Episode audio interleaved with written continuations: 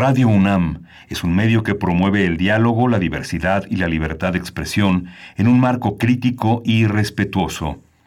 Los comentarios expresados a lo largo de su programación reflejan la opinión de quien los emite, mas no de la radiodifusora. Radio UNAM presenta Primer Movimiento. El mundo desde la universidad. Hola, buenos días. Hoy es miércoles 23 de septiembre y estamos en primer movimiento. Bienvenidos, bienvenidas todos los que se suman a esta emisión del día miércoles 23 de septiembre. Son las 7.05 de la mañana, una mañana que empieza a ser fría, como comentamos ayer, inició el otoño un ciclo que empieza la decaída de la luz, el aumento de, las, eh, de, la, de la humedad, eh, la baja de las temperaturas. Y le damos la bienvenida a la radio universitaria de Chihuahua, Radio Universidad de Chihuahua, que nos escuchamos de 6 a 7 en su horario local, de 7 a 8 en el horario de la Ciudad de México, tres ciudades enlazadas con su propia programación, pero que primer movimiento hace posible este trenzado fino en Ciudad Cuauhtémoc, Ciudad Juárez y Ciudad de México. Está Uriel Gámez en la producción ejecutiva, Arturo González en la en, el control de, la cabina y bueno, venimos eh, en el otro lado del micrófono, Berenice Camacho, buenos días. Hola, ¿cómo estás? Miguel Ángel Quemain. Creo que en esta ocasión es Socorro Montes, ah, allá en cabina. pero, pero estamos muy cerca de atinarle ya a todo haciendo esta radio a distancia. Eh, es un gusto estar aquí en primer movimiento, el 96.1 mm, de FM y el 860 de AM son las frecuencias universitarias de, Adolfo Prieto 133, Colonia del Valle, eh, a través de las que llegamos a ustedes con mucho gusto cada mañana.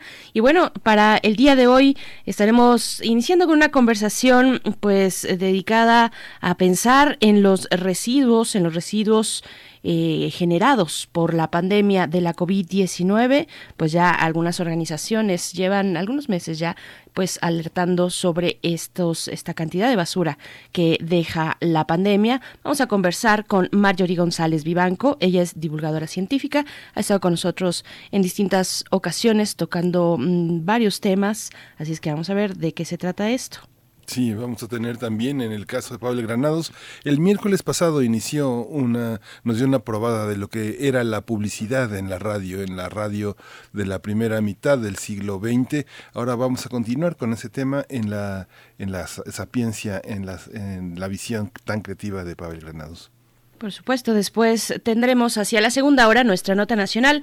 Vamos a conversar sobre esta recientemente publicada eh, pues investigación de Quinto Elemento Lab. Es un espacio periodístico donde precisamente hacen investigación de largo alcance. Pues bueno, vamos a conversar sobre esta más reciente investigación, eh, el banco HSBC, uno de los eh, pues participantes, uno de sus integrantes hace años ya, una década aproximadamente, pues que ahora forma parte de las filas del gobierno de Andrés Manuel López Obrador, del gobierno federal, específicamente en la Secretaría de Hacienda. Vamos a ver de qué se trata estos pues hallazgos. Lo conversaremos con Zoraida Gallegos, periodista de investigación, coautora pues de esta investigación en Quinto Elemento Lab. Sí, vamos a tener también en la parte internacional la distancia, eh, la, política a distancia, la política internacional que se hace desde la Asamblea General de la Organización de las Naciones Unidas. Vamos a tocar este tema con Luis Guacuja, el responsable del programa de estudios sobre la Unión Europea del posgrado de la UNAM. Después llegará la poesía necesaria, para algunos terapéutica, siempre luminosa, en esta ocasión en la voz de Miguel Ángel Quemain. Sí, en la mesa del día de hoy el tema, el tema difícil, el desempleo y la crisis provocada por la pandemia de la COVID-19, las distintas aristas que tiene el desempleo, la pérdida del empleo y la dificultad para encontrarlo en esta nueva etapa de reorganización del aspecto económico en distintas ciudades del país. Rogelio Gómez, con quien analizaremos este tema del día de hoy.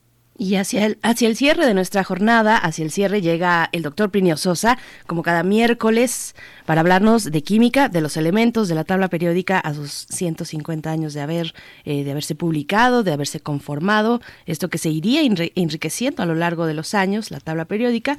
Vamos a hablar de el olmio, o Las gotas y el aguacero. Es el título que nos propone el doctor Plinio Sosa. Como siempre, nuestras redes sociales están ahí para hacer comunidad, arroba estamos así en Twitter, Primer Movimiento UNAM en Facebook y nos vamos a ir como, como todas las mañanas con nuestro corte informativo acerca de la COVID-19, eh, la información más importante a nivel nacional, internacional y también en la UNAM. COVID-19. Ante la pandemia, sigamos informados. Radio UNAM. La Secretaría de Salud informó que el número de decesos por la enfermedad de la COVID-19 aumentó a 74.000 348 lamentables decesos. De acuerdo con el informe técnico ofrecido ayer por las autoridades sanitarias, los casos confirmados acumulados se incrementaron a 705.263 y el de sospechosos a 78.907. Sí, en Estados Unidos, en el caso de la información internacional, Estados Unidos superó ayer los 200.000 fallecimientos por COVID-19. De acuerdo con la Universidad John Hopkins, este país continúa como el más afectado por la pandemia, con 6.861.211 casos confirmados de coronavirus. Después de Estados Unidos, los países más afectados en el tema de los decesos son Brasil, con 137.270, la India, con 88.935 casos. Vamos con información de la universidad. La Universidad Nacional Autónoma de México presentó un plan de emergencia de apoyo a estudiantes para facilitar y mejorar su capacidad de conectividad y aprendizaje a distancia. A través de un comunicado, nuestra Casa de Estudios informó que ha destinado recursos extraordinarios para este plan de emergencia.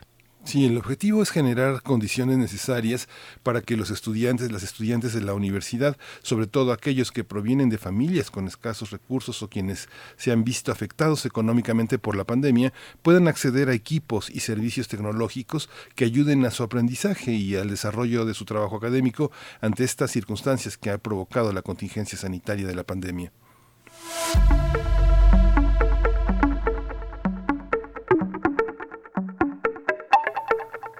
Vamos con nuestras recomendaciones culturales para esta mañana, eh, ahora a cargo del Museo Universitario del Chopo, que invita a la conferencia magistral Cuerpos Resilientes, Resilient Bodies, sobre la experiencia de la frontera, a cargo de la dramaturga y curadora alemana Sandra Noeth, quien aborda temas como frontera y colectividad desde la perspectiva del cuerpo. Sí, este evento es un avance del festival Cómo encender un fósforo. La conferencia será transmitida este miércoles a las 12 del día a través de la plataforma Zoom y bueno, para mayor información se puede acceder a la página web del Museo Universitario del Chopo que es eh, www.chopo .unam.mx y bueno, ahí búsquelo y va a encontrar que estas transmisiones se realizan a través del espacio del Quayed, el Quaed eh, unam.zoom.us que es una plataforma que le va a dar clic en la en el lado derecho de su pantalla donde el Chopo está haciendo esas transmisiones. Y bueno al fósforo este cómo encender un fósforo es el título del festival Sí, no se pierdan, no se pierdan este festival, estos avances de este festival que propone el Museo Universitario mm, del Chopo. Están ahí las redes sociales. De pronto es complicado dar toda esa eh, larga dirección electrónica, pero están también en nuestras redes sociales, así es que, y en las mismas del Chopo, del Museo Universitario del Chopo. No se olviden que siguen, eh, pues, con toda la actividad posible los museos universitarios. Y pues bueno, vamos a ir con música, Miguel Ángel. Vamos a arrancar esta mañana con Anton Ellis, el la pieza se llama Working on a Groovy Thing.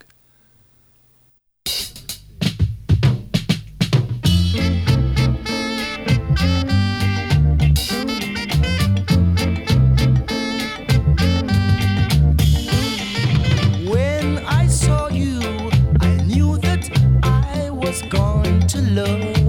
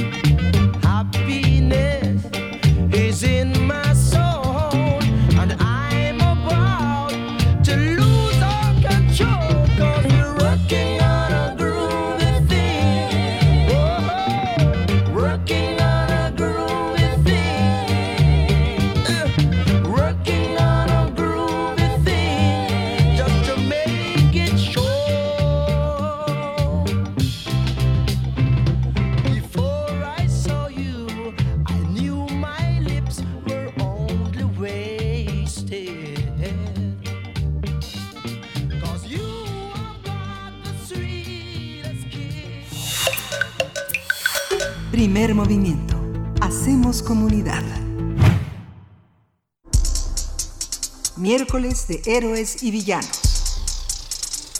Al inicio, al inicio de la pandemia, la Secretaría de Medio Ambiente y Recursos Naturales estimó que cada paciente contagiado de COVID-19 en México produce al día un promedio de 2 a 2.2 kilos de residuos considerados como peligrosos, por lo que a diario se generan cientos de toneladas de este material.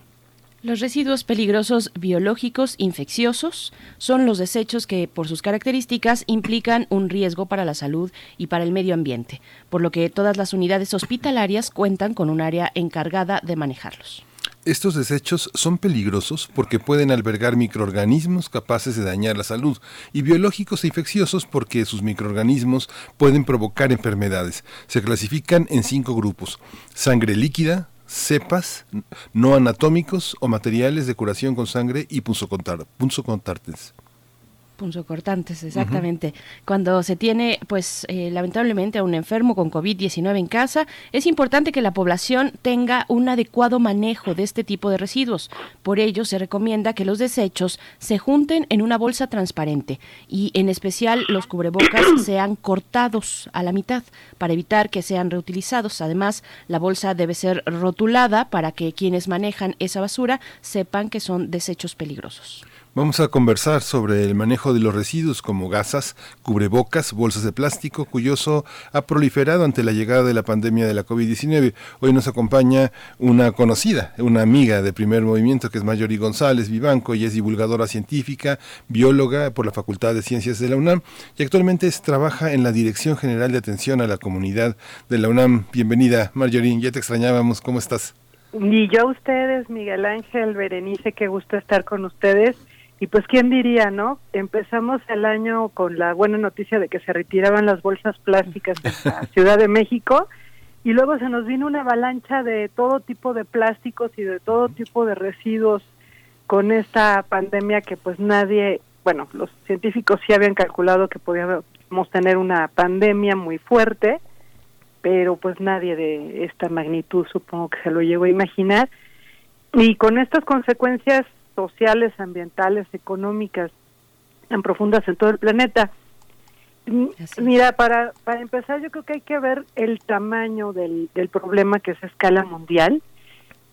Tan solo de mascarillas, en, mascarillas en general, estas quirúrgicas, la demanda entre el 2019 y el 2020 se incrementó por 100 las de mascarillas N95 por 300 y los guantes clínicos por 2000 a nivel mundial.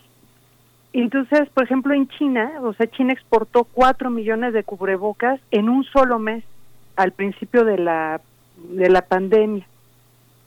Tenemos un problema gigantesco que la, la propia ONU es, es de los grandes problemas que ha detectado con, con esta epidemia y pues en particular en México tenemos normativas para para las eh, para esto de tipo de, residuos eh, ya la mencionaron ustedes la NOM 087 eh, también hay otra la NOM 045 de vigilancia epidemiológica que ve el tema del control infeccioso dentro de los hospitales y además hay manuales de procedimientos de recolección de los residuos hospitalarios ¿no? de la Secretaría de Salud y un, una cartilla de buenas prácticas en el manejo de este tipo de residuos. Entonces, eh, yo quería dividir la plática para hablarles de, de cómo es esta problemática o cómo ha sido en los hospitales, que es un tipo de residuos, en los hogares, este y bueno y los los residuos que no son biológico infecciosos pero que se han estado incrementando. Las caretas los cubrebocas los guantes este los botecitos de gel una cantidad de, de mercancías que están hoy circulando este pues que están contribuyendo a, a, a volver a contaminar no o sea hay una preocupación real a nivel mundial de que se pierde el camino andado por ejemplo en la lucha para reducir sustantivamente el, consumo de plástico. Entonces, por ejemplo, en el caso de los hospitales, bueno, hay esta, estas normativas son están muy completas las normas mexicanas, pero la verdad es que los mexicanos nos quedan muy chulas las normas, ¿no? Y el otro problema es este la aplicación y porque además eh, bueno esto le pasó a todo el mundo, o sea, fue una avalancha de enfermos que atender. Y entonces, eh, por ejemplo, tienes en, en un hospital, bueno, estos dos a 2.2 kilos de, de residuos que genera un solo paciente. Y para dimensionarlo, pues una persona en la Ciudad de México, la mayoría andamos eh, generando 1.37 kilos. Entonces es eh, mucho más del promedio que, que se tenía, ¿no?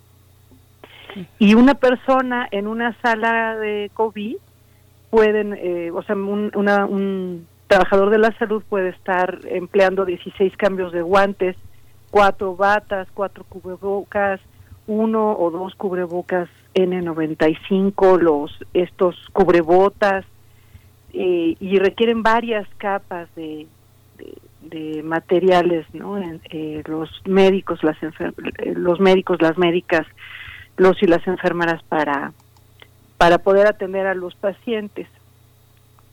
Entonces, digamos, en, en teoría, esta norma y lo que debe hacerse está bastante bien estipulado en, en México. Son estos residuos de los que ustedes hablaban, ¿no? La sangre líquida, los cultivos y las cepas, los patológicos que son pues pedacitos de personas o de, de animales, no o sea, no sé, un, órgano extra, eh, que se extrajo en una operación cuando no se coloca en formol y los no anatómicos que son este eh, pues materiales que tengan sangre. Todos estos eh, hay bueno los desechables que tengan esputo y los punzocortantes. Aquí hay un primer problema porque al menos por ejemplo los desechables con esputosa con eh, productos de, de una enfermedad pulmonar y los punzocortantes eh, también los producimos en casa. Pero los residuos de domicilio no se consideran eh, residuos biológicos infecciosos no son RPBI por de entrada por volumen y por estar en domicilio no no entran en esta clasificación entonces tal vez es algo que se tendría que revisar a la luz de esta eh, eh, pandemia y ya desde el anterior, ¿no? El H1 y en la en la vida cotidiana, o sea, porque hay muchas enfermedades infecciosas que a veces se atienden en casa. La misma influenza puede ser que no necesites hospitalización, que te den tu medicamento, porque la influenza sí tiene medicamento y te manden a casa. Y entonces, eh, pues todos los pañuelos, por ejemplo, desechables que emplea un enfermo, eh, eh, pueden ser infecciosos tanto para quien atiende al enfermo en casa como para los el servicio de, de limpia, los informales y formales de los que ya también hemos platicado, ¿no? Entonces estos residuos eh, que son que son en casa, pues no eh, no se consideran dentro de esta norma. Entonces bueno hay que tener mucho cuidado con ellos. Ahorita les voy a platicar cómo deben este manejarse. La norma lo que lo que vigila es el desde adentro de los hospitales cómo deben moverse todos estos residuos, eh, cómo manejar las sábanas, la ropa de, de, los enfermos, no, las batas, las de los médicos, las médicas y también pues todos estos residuos. Entonces algunas cosas eh, se llevan a, a desinfectar en autoclaves, en microondas y otras hay que incinerarlas, ¿no? sobre todo los, los patológicos. Este, muchas de estas cosas se incineran y otras tantas se deben transportar con muchas medidas de seguridad, deben ser transportes herméticos, que tengan eh, contenedores para líquidos si llega a haber un derrame, van en contenedores especiales, por ejemplo las agujas todas se ponen en unas como cubetitas rojas, ¿no? especiales nada más para las agujas desechables. Todo eso, cuando mucho, se puede almacenar máximo 30 días en, las eh, instalaciones hospitalarias este y entre 37 días. Mientras más peligrosos, más infecciosos, más difíciles de manejar, menos tiempo los puede tener un hospital, una clínica, un laboratorio. Entonces de allí se mueven en estos transportes hacia sitios de confinamiento final, donde desgraciadamente también, y esto es igual a nivel mundial, pues para muchas cosas no hay más destino que ser enterradas y tienen que enterrarse eh, y estarse poniendo una capa de tierra cada día, eh, sobre todo en este periodo en que está la, la epidemia. Entonces, la verdad es que yo creo que a nivel mundial todavía nos falta encontrar bien qué hacer con estos residuos, porque estarlos enterrando no no parece una solución muy, o sea, es la que tenemos en este momento y se puede hacer con mucho cuidado, pero no parece la la mejor, eh, particularmente en México, el, el 87% de nuestros tiraderos son a cielo abierto, solo el 13% son relleno sanitario. Y entonces ese es un problema con estos métodos de, disposición final. Y para muchas de estas cosas es mejor la incineración, pero pues eso también genera contaminantes y se tiene que hacer en muy buenas condiciones para controlar las emisiones al, al aire. Eso en cuanto a los hospitalarios. Claro. ¿Qué hacemos, qué, cómo le hacemos en casa, querida Marjorie? Bueno, yo veo aquí por lo menos, digamos, un cruce de cuatro elementos, que es el lugar, tanto hospitales como hogares, y también el tipo de residuos, aquellos de riesgo infeccioso y los que nos comenta son RPBI, y, los de riesgo medioambiental, que bueno, sería bueno, eh, sería interesante ver qué tipo de material es el que se está utilizando desde los hospitales, materiales quirúrgicos que están elaborados no necesariamente con material biodegradable. Muchos de ellos no son biodegradables, o sea, y, además esta esta pandemia nos eh, pues nos confrontó con el plástico, ¿no? O sea, porque el plástico es ha sido nuestro bote salvavidas, es el que está protegiendo a los a los a los trabajadores de la salud, a las caretas, los gogles, los N95, estas batas que van encima de las de la ropa y de las batas médicas y los, los monos y estas otras batas azules, todas son plásticas o de materiales plásticos. Y los cubrebocas, los más efectivos para uso civil, digamos, eh, pues también la, la, propia UNAM eh, generó una serie de datos sobre los cubrebocas y los más efectivos suelen tener eh, fibras sintéticas. Ahora, eh, nosotros podemos usar los de, los de tela de varias capas que son lavables y eso pues, permite generar menos residuos. Pero, pero si todos estos eh, residuos hospitalarios es muy difícil sustituirlos en este momento. Yo creo que sí se va a tener que pensar desde el diseño y de las políticas públicas de impulso de la innovación en materiales biodegradables que protejan al personal médico. Por el momento, el vidrio y el plástico, y el vidrio me refiero para manejar sustancias o cultivos, es lo mejor que tenemos, pero sí necesitaríamos pensar en otro tipo de, de elementos para proteger al personal y que no, no tengan este impacto tan tan fuerte en el en el ambiente porque al final todos estos plásticos este en su degradación eh, para empezar tardan siglos en degradarse en el ambiente no pero además si por ejemplo los incineramos generan dioxinas furanos eh, bifenoles eh, que son sustancias persistentes que se quedan en la atmósfera contaminando entonces, este, pues sí es un problema. El otro problema que ha habido es que también, eh, en realidad en México siempre hemos tenido broncas con los depósitos de este tipo de residuos, cada vez menos, pero sigue habiendo muchos tiraderos clandestinos y durante la pandemia hubo dos casos muy sonados, uno en Puebla y otro en Nicolás Romero en el Estado de México, donde se depositaron este pues en Puebla fueron seis mil metros cúbicos de este tipo de residuos que una empresa de estas que tienen que recibirlos y enterrarlos ya no pudo con, con, la encomienda, digamos, ¿no? Con se, se inundó, se, se, estaban hasta abriendo las puertas de esta empresa, ¿no? Digamos, los contenedores estaban deformados por la cantidad de, material que llegó. Y en Nicolás Romero, de plano, fueron a dejar al bosque 3.5 toneladas. Y en los dos casos, pues la Profepa tuvo que, que actuar. Parece que no ha habido muchos más casos, este, pero sí eh, siempre ha sido un, un problema, ¿no? Este, alguna vez a mí me tocó ir a limpiar el cauce de un río aquí en el Ajusco y tuvimos que estar sacando así, eh, pues, una cantidad muy grande de residuos médicos hospitalarios.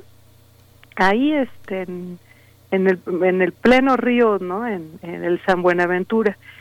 Entonces este pues ya después a todos los que trabajadores que estuvimos en la misión nos tuvieron que este, operar vacunar contra el tétanos porque sí estaba muy peligroso esto no y es más o menos común peque que haya pequeños tiraderos en en lotes baldíos. Pero parece que en general pues se ha logrado mantener eh, hasta ahora el orden al menos en, en México con, con este tipo de residuos. Es curioso, Mayori, pero cuando uno sale a, caminar, a pasear a un animal de compañía como un perro, por ejemplo, uno encuentra muchos cubrebocas en la calle. Yo creo que es algo, es una práctica muy común. No sé, yo caminaré alrededor de unas 20 calles y en alrededor de unas 20 calles eh, en promedio encuentro unos, unos 6 cubrebocas. Sí, eh, bueno, camino en algunos lugares donde hay lugares en construcción, edificios que están remozando, que hay muchos trabajadores de la construcción que me imagino que a lo largo de su jornada el cubrebocas termina lleno de polvo y la gente se le hace más fácil tal vez tirarlo. No, tampoco alrededor en esas en esas 20 cuadras encontraré tal vez unos seis botes de basura colocados sobre una avenida principal, ¿no? No hay una no hay una tampoco una una tensión en la que uno pueda depositar ni siquiera las heces del perro, ¿no? Digo, tiene uno que andar cargándolas un, un, largo trayecto, que son, que son cuestiones complejas, difíciles. Eh, digamos que en la cotidianidad uno ve esa parte. Uno ve, por ejemplo, en colonias donde son más eh, privilegiados con la con la rutina de los camiones de basura donde hay restaurantes o este tiendas que generan muchísima basura y el camión pasa dos o tres veces al día para recogerlas los vecinos aprovechan para tirar su basura y uno no ve lo que hablábamos hace dos años hace un año de la división de estas basuras. Uno ve muy combinada la basura ve cómo se asoman los residuos y no hay esta precaución de advertirle a veces ni con los cristales de vasos rotos o de botellas rotas al personal de limpia que tenga cuidado con sus manos, con, la, con, el manejo. ¿Qué hay de lo cultural? ¿Qué es lo que nosotros tendríamos que trabajar en la cotidianidad para tratar de automatizar ese cuidado hacia los demás? Por un lado, pues se necesitan más campañas en general para hablar de los residuos, de las consecuencias ambientales, ¿no? De lo que ocurre con nuestro consumo, cómo nuestro consumo se convierte en residuos porque desde allí tenemos que modificar los hábitos y en este caso particular de la epidemia, de la pandemia, tendríamos que, se tendría que estar insistiendo en que empleáramos la menor cantidad posible de desechables. Por ejemplo, eh, con los cubrebocas, ¿no? O sea, que están las alternativas de, de tela, sobre todo si uno eh, no está en lugares como de mucho riesgo, pues no tiene caso estar empleando este, los, los cubrebocas, eh, los KN95 o los... Entonces, optar por los de TEL. Eh, y luego la disposición de todos estos materiales. Este, en el caso particular de los cubrebocas, se recomienda que uno los desinfecte antes de deshacerse de ellos, pues les puede eh, rociar con agua con cloro, con eh, un poquito de alcohol ¿no? en un aspersor, dejarlos un, un rato y, y destruirlos. O sea, así como destruyes tu tarjeta de crédito, destruir este tipo de materiales porque la gente los está recogiendo en la basura, los pepenadores, y hay el riesgo tanto de que se vendan como de que los propios pepenadores los estén usando, pero no es lo conveniente. Lo conveniente es que el gobierno, los gobiernos locales, los municipales, de hecho es una normativa de esta cartilla de buenas prácticas que emitió el gobierno, que los municipios le den los equipos a los trabajadores, ¿no? Los guantes de nitilo, eh, los cubrebocas, que les tienen que dar cubrebocas eh, uno o dos diarios, o sea, lo suficientes para que para su jornada de, de trabajo y fíjate una una cosa que encontré yo yo no sabía este cuando hay una persona enferma con covid en casa todos los residuos deberían considerarse bueno la normativa dice la cartilla dice eh, que se debe considerar covid.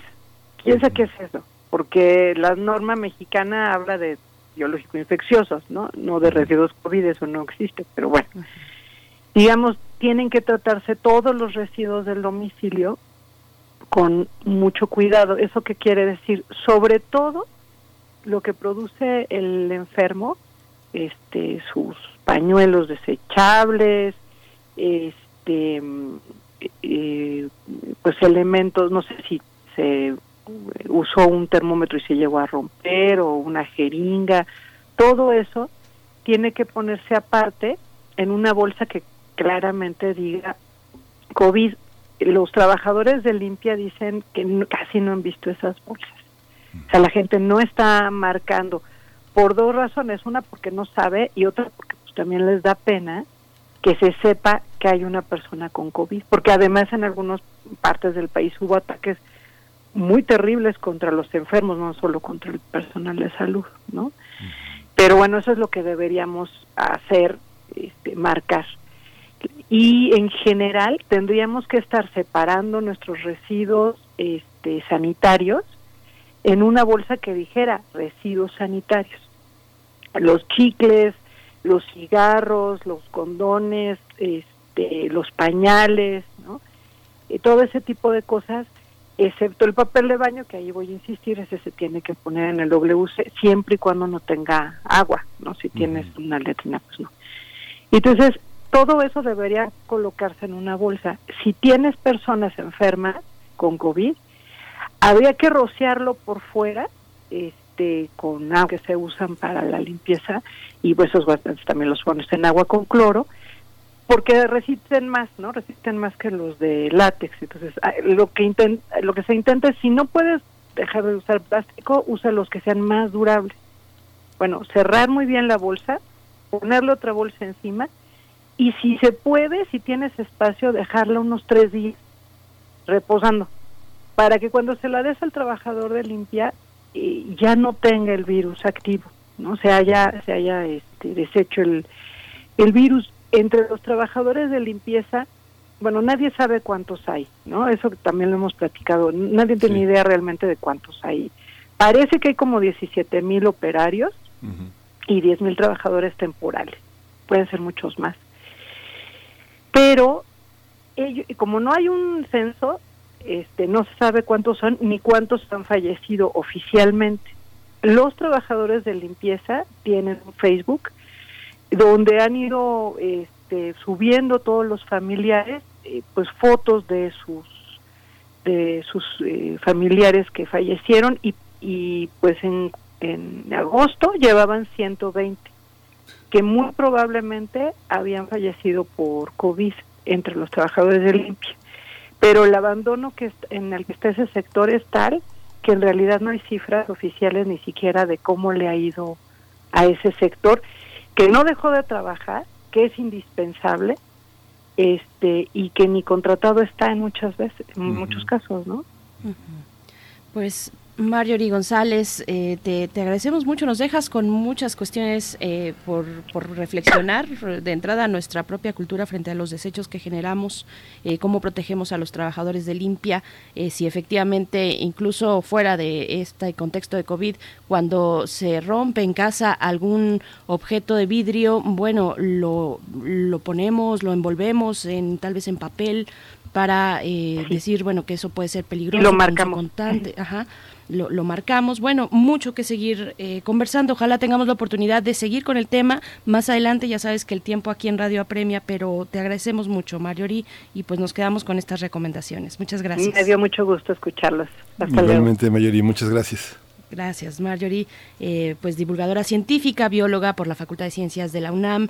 Eh, actualmente eh, labora, es parte de la Dirección General de Atención a la Comunidad. Y bueno, si tienen el interés, está en el sitio, que es un sitio pues amplio del gobierno, www.go.mx. Ahí está en la Secretaría de Medio Ambiente y Recursos Naturales esta cartilla de manejo de los residuos sólidos urbanos para prevenir la proliferación de la COVID-19. Así es que bueno, lo pueden encontrar así en el sitio del gobierno federal.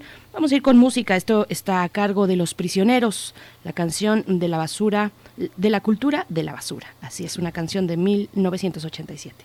Primer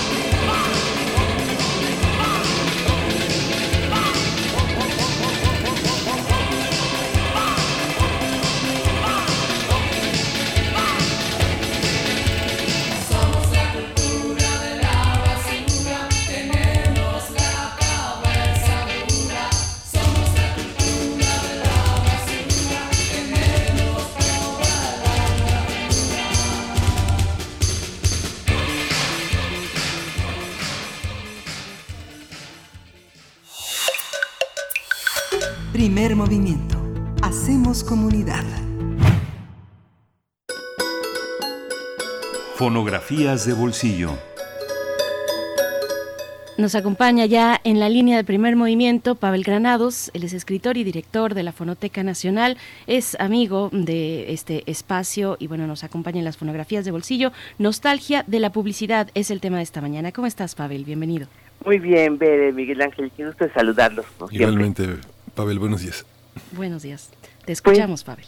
Pues miren, ahora, eh, la semana pasada habíamos hablado un poquito de los 90 años del XW y como les decía, pues me quedé como picado con el tema.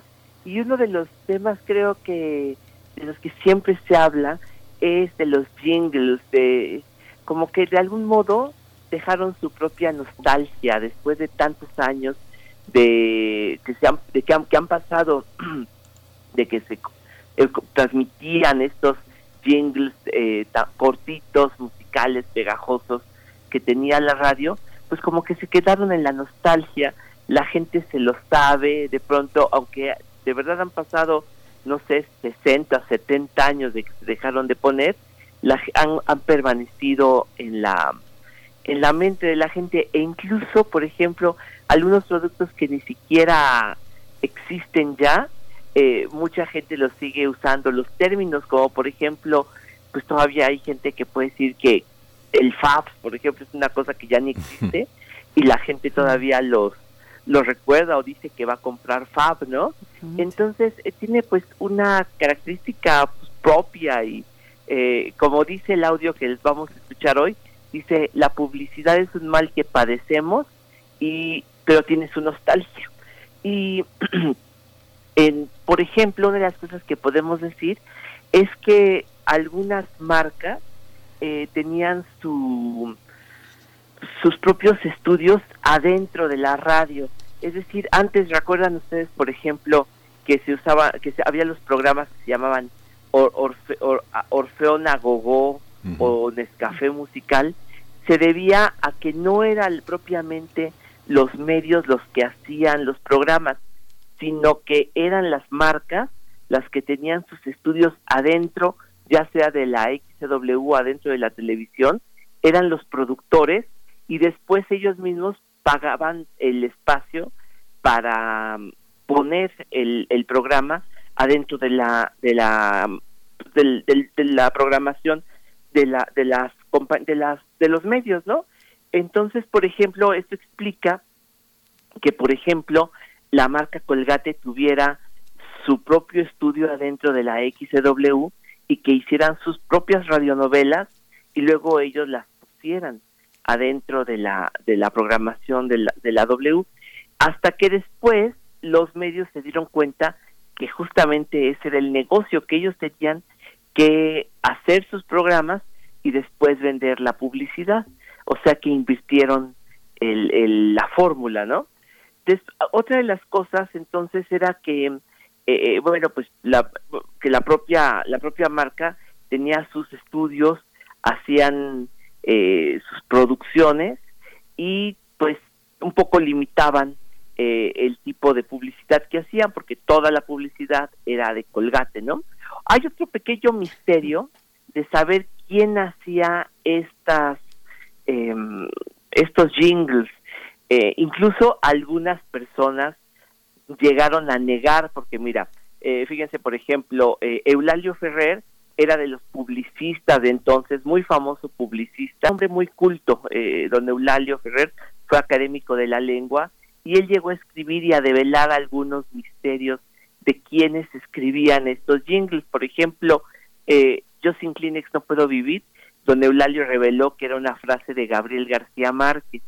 Estaban los tomatitos muy contentitos cuando llegó el verdugo a hacerlos jugo, eh, nos reveló don Eulalio Ferrer que se trataba de una frase que hizo Fernando del Paso. Igualmente, eh, bueno, aunque Fernando del Paso siempre negó que él había sido el autor de esa de esa frase, sin embargo, don Eulalio, que fue el que lo contrató, sabía que era el autor, ¿no? Entonces, eh, por ejemplo, se dice que eh, los los tres movimientos de Fab había sido frase de Salvador Novo y sin embargo eso fue falso porque Salvador Novo nunca tuvo buena relación con Colgate Palmolive.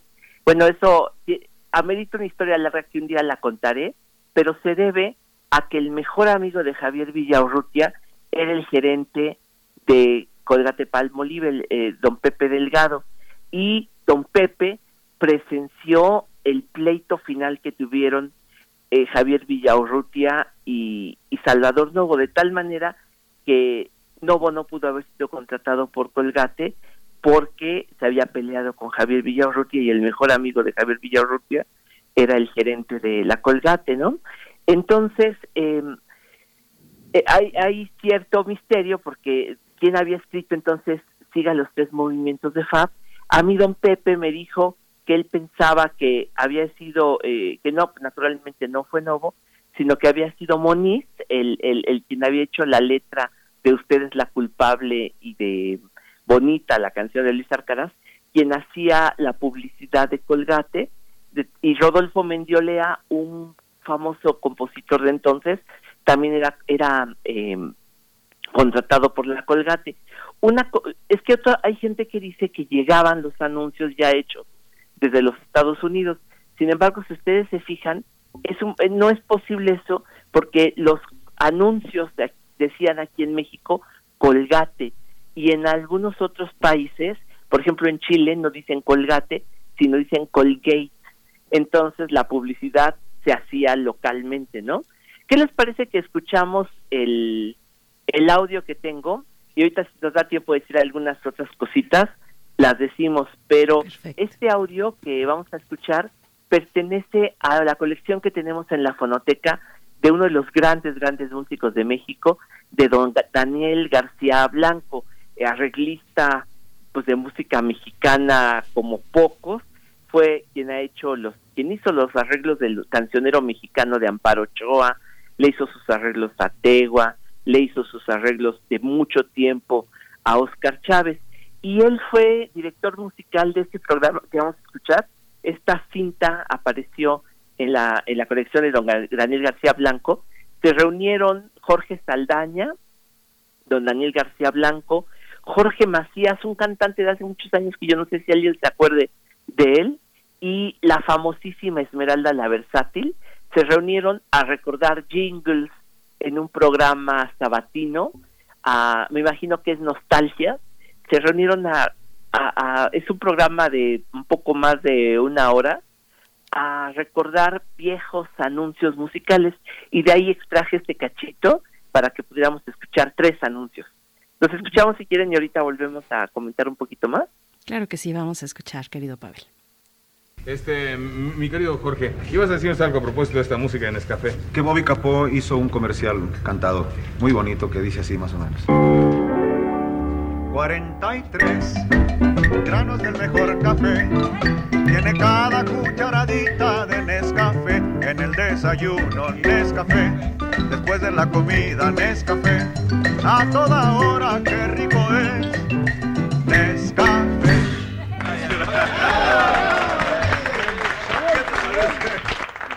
También la publicidad, puesto que es un mal que padecemos en México, tiene su nostalgia, ¿no? ¿Y por qué no? Como todas las cosas mexicanas. Y llega Pepsi Cola, ¿verdad? Es tuyo también. Sí, también. Cola. ¿Recuerdan ustedes nostálgicamente cómo se anunciaba este producto hace tiempo?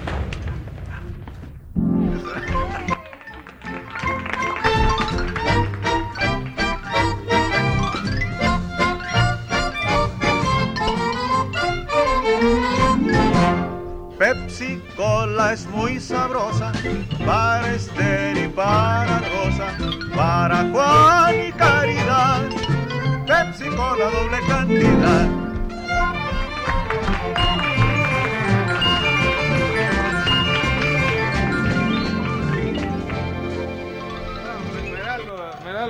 nostalgia y risa y sonrisa entre todo. Muchas gracias. Eh, y luego estaban unos, eh, otra nostalgia del- de los comerciales, y no hay por qué no hacerlos. Adelante, Esmeralda, otra nostalgia de comercial. Bailaban los tomatitos muy contentitos cuando llegó el verdugo a hacer los jugos. Que no importa la muerte si colaboró, si fueron reservas del fuerte. Lo yo, fíjate. Lo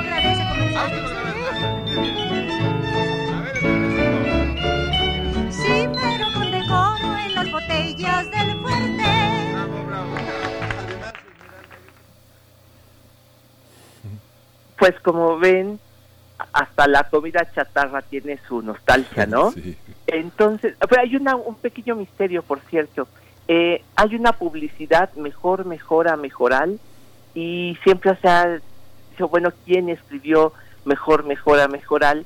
Eh, es una es un eslogan que hizo una pues una poeta ya muy poco conocida que fue publicista muchos años que se llamó Margarita Michelena pero lo curioso es que muchos dicen bueno tiene la el procedimiento poético de cuando la vi cuando la vi cuando la vida de Javier Villaurrumiento francés del siglo XIX había un eh, una bebida alcohólica, no me acuerdo si era un ron o un ajenjo, que también en francés tenía este mismo procedimiento. Ahora mismo no recuerdo el el el eslogan, pero era consistía en, a- en aumentar una una sola un solo fonema e ir cambiando el significado, ¿no? Pero aquí en México mejor, mejora, mejoral, cuando la vi, cuando la vi, cuando la vida de Javier Villaurrutia, a lo mejor más bien Javier Villaurrutia se inspiró en un eh, eslogan eh, francés del siglo XIX que era muy famoso, ¿no? Sobre alguna bebida alcohólica. Pero bueno, pues tiene toda una historia también la, la publicidad, ¿no? Los jingles, y yo creo que hay bastantes por ahí. Lo último que les gustaría decirles es que los discos eran, no, son, muy difíciles de conseguir, porque se hacía un tiraje que se iba poniendo en, la, en los discos, en, en la radio, y tenía cada mm, disco, eran chiquitos, y tenían de cada lado cuatro veces el mismo jingle, por ejemplo estos de Fab, los de los tomatitos y eso, y entonces eran campañas y se tocaban diariamente, diariamente iban cambiando, entonces los ingenieros de entonces iba, tenían que tachar con una llave, rayar el disco para decir este ya se tocó tal día, ya se tocó tal otro día y nada más dejaban los, los discos que nos han llegado, nos dejaban limpio el último jingle que se tocaba porque si ya no era necesario rayar con una llave para invalidarlo. Y además eran tirajes muy pequeñitos de tal manera pues que son de las rarezas rarezas musicales porque pues la propia publicidad exigía que se fueran destruyendo que fueran ejem- muy pocos ejemplares y que además casi casi finalmente se tiraran a la basura Pues querido Pavel, eh, ¿dónde, ¿dónde podemos encontrar esa historia? Yo estoy pensando que para el caso, mm, por ejemplo, de, de- de la gran industria de Estados Unidos, pues está mm, incluso esta, esta serie, ¿no? Esta serie de, de varias temporadas, Mad Men, que habla de estos hombres, de estos grandes publicistas, ¿no? Que construyeron pues esa idea y además eh, eh, la idea eh, de- del sueño americano, por decirlo de alguna manera. Claro. ¿Dónde conseguimos Bueno, algunos mira, aquí en indicios? México yo creo que hay, es interesante, hay algunas historias del periodismo, donde Eloy Ferrer escribió cosas sobre publicidad, Salvador Novo tiene una historia de la publicidad. A mí me tocó que cuando escribí la historia de la W, pues pude preguntar todavía algunas cosas, sobre todo, por ejemplo, quién escribieron, quiénes escribieron estas eh, estos jingles y en ese momento todavía vivía don Pepe Delgado que había sido el mejor amigo de Javier Villarrotia quien me contó algunos cuantos secretos de estas cosas de la publicidad algunos secretos también sobre Javier Villarrotia me contó y pero realmente veo que se ha escrito muy poco. Hay un artículo una columna de Eulalio Ferrer en la jornada donde él cuenta quiénes escribieron los los jingles. Incluso él cuenta que el subcomandante Marcos o quien puede ser el subcomandante Marcos fue publicista y que escribió algunos y él dice qué cosas escribió entonces pues es una historia muy marginal de la cual sí se pueden encontrar algunas pocas cosas pero también la otra el, el- otro aspecto es que no se habían reunido los los propios jingles no existía un lugar donde escucharlos por suerte ahora tenemos varios en la Fonoteca Nacional y ese es un lugar donde se pueden documentar cómo eran los jingles, ¿no? Cosas han cambiado, por ejemplo, eh, antes duraban tres minutos y llegaron a ser jingles de algunos cuantos segundos.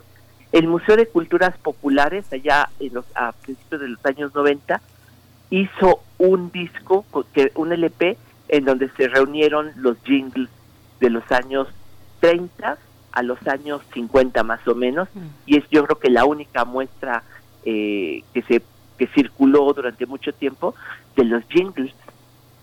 Pues qué maravilla. Eh, gracias por compartirlo esta mañana. Qué lástima que el tiempo nos atrapa, pero ahí hay una buena bibliografía de don Eulalio Ferrer eh, para que la puedan consultar. Muchas gracias. Y es un tema muy interesante, ¿no? Sí, sin duda, sin duda. Muchísimas gracias. Bueno, pues Pérez, Miguel Ángel, nos vemos la semana entrante. Mucho gusto saludar. Gracias, gracias Pavel. Pues adiós a la radio universitaria de Chihuahua. Nos escuchamos mañana de 7 a 8 en el horario de la Ciudad de México. De 6 a 7 les damos eh, eh, eh, el adiós y hasta mañana. Vamos a la siguiente hora de primer movimiento. Síguenos en redes sociales. Encuéntranos en Facebook como Primer Movimiento y en Twitter como arroba PMovimiento. Hagamos comunidad.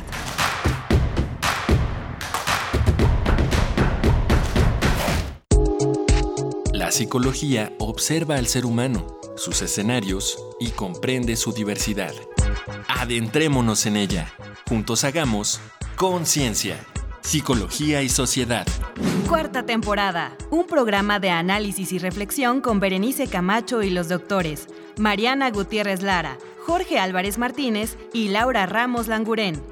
Todos los lunes a las 18 horas por el 96.1 de FM y su retransmisión los jueves a las 16 horas por el 860 de AM. O si lo prefieres, escucha el podcast en radiopodcast.unam.mx. Radio UNAM, Experiencia Sonora. Somos el Tribunal Electoral de la Ciudad de México. ¿Sabías que contamos con una defensoría pública, gratuita y abierta a la ciudadanía? Conoce cómo hacer valer tus derechos político-electorales en elecciones y procesos de participación ciudadana en pueblos, barrios originarios, comunidades indígenas y colonias de la ciudad. Contáctanos en defensoriaelectoral.tsdmx.org.mx o al 55 53 40 46 41. Tribunal Electoral de la Ciudad de México, garantizando justicia en tu elección. Total, voy a ser policía. Le saca uno la verdad a las personas, como sea, de guacanazos, a meterles la macana eléctrica. Éramos los halcones. Creí que era un bebedor social y que podía dejar de beber cuando yo quisiera, ¿no? Y no fue así. Perder familia, perder trabajo, tocar un fondo de sufrimiento muy cabrón, de esos delirios visuales, ver cómo me comía las arañas, los alacranes. En el mundo de las drogas no hay final feliz.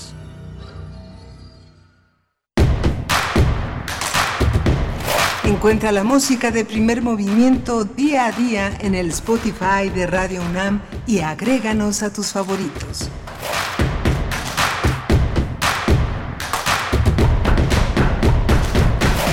Ya volvimos después de este breve corte de la hora, son las 8 con 4 minutos de la mañana, la hora del centro del país. Estamos transmitiendo pues desde aquí, desde la capital, eh, a través del 96.1 de FM, del 860 de AM en este miércoles 23 de septiembre y también nos unimos a las frecuencias de la radio Nicolaita. Estaremos por ahí durante esta hora, llegando hasta Morelia. Es un gran gusto de verdad poder llegar en, en frecuencias universitarias. Lo hacemos a través de Internet, por supuesto, pero los acuerdos de las radios universitarias, esta unión pues es eh, algo que, que, nos llena pues de mucha alegría. Gracias por sintonizar.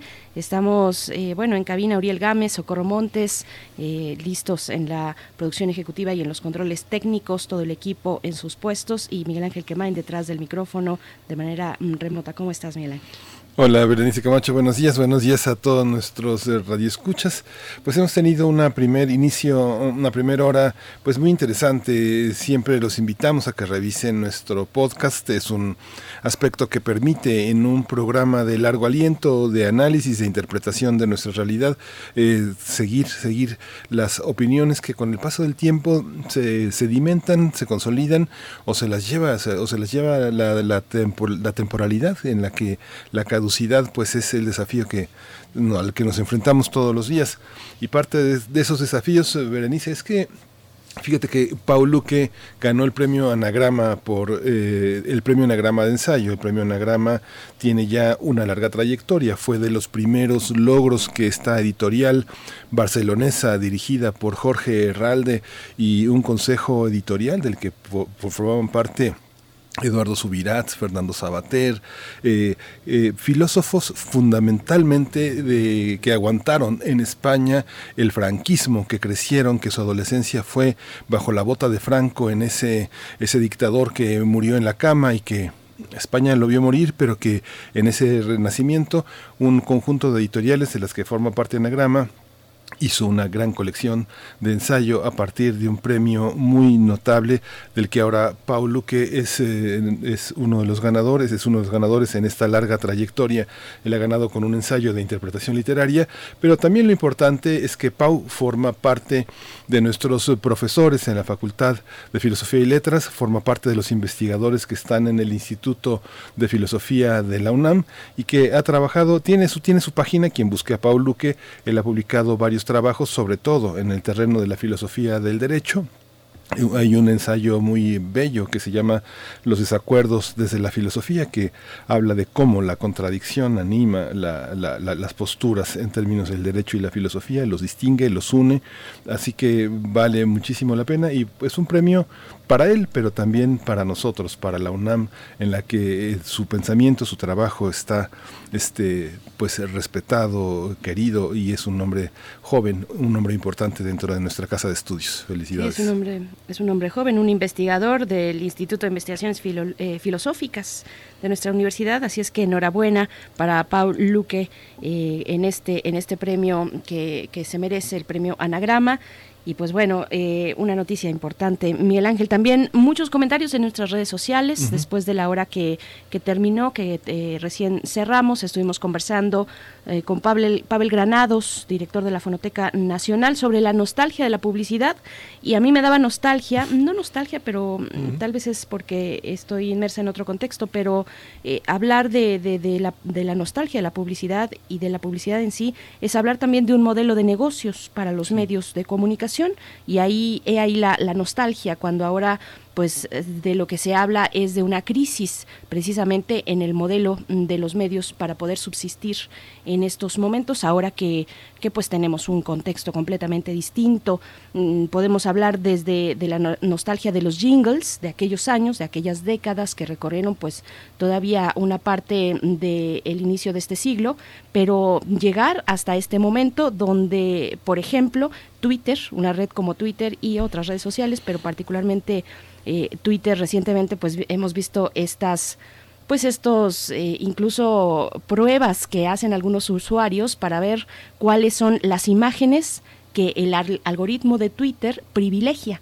Eh, en una serie de imágenes que uno publica, pues hay un, una eh, la misma red, la misma, el mismo algoritmo, pues privilegia cierto tipo de imágenes con ciertas características. Al parecer esto es así. Se han hecho varios experimentos, lo pueden buscar ustedes así, el eh, algoritmo de Twitter.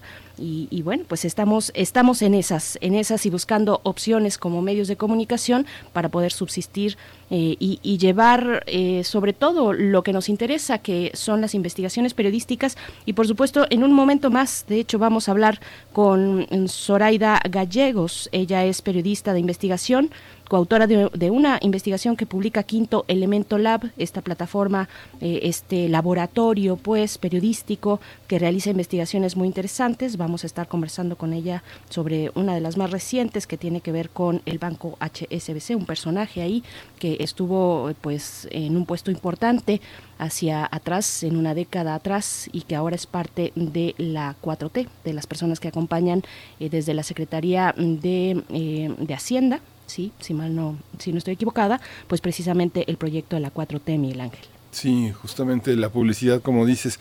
Estas nostalgias son, más que nostalgia de los anuncios, son detonadores de los recuerdos de las personas que vivieron en momentos en los que sonaba algo.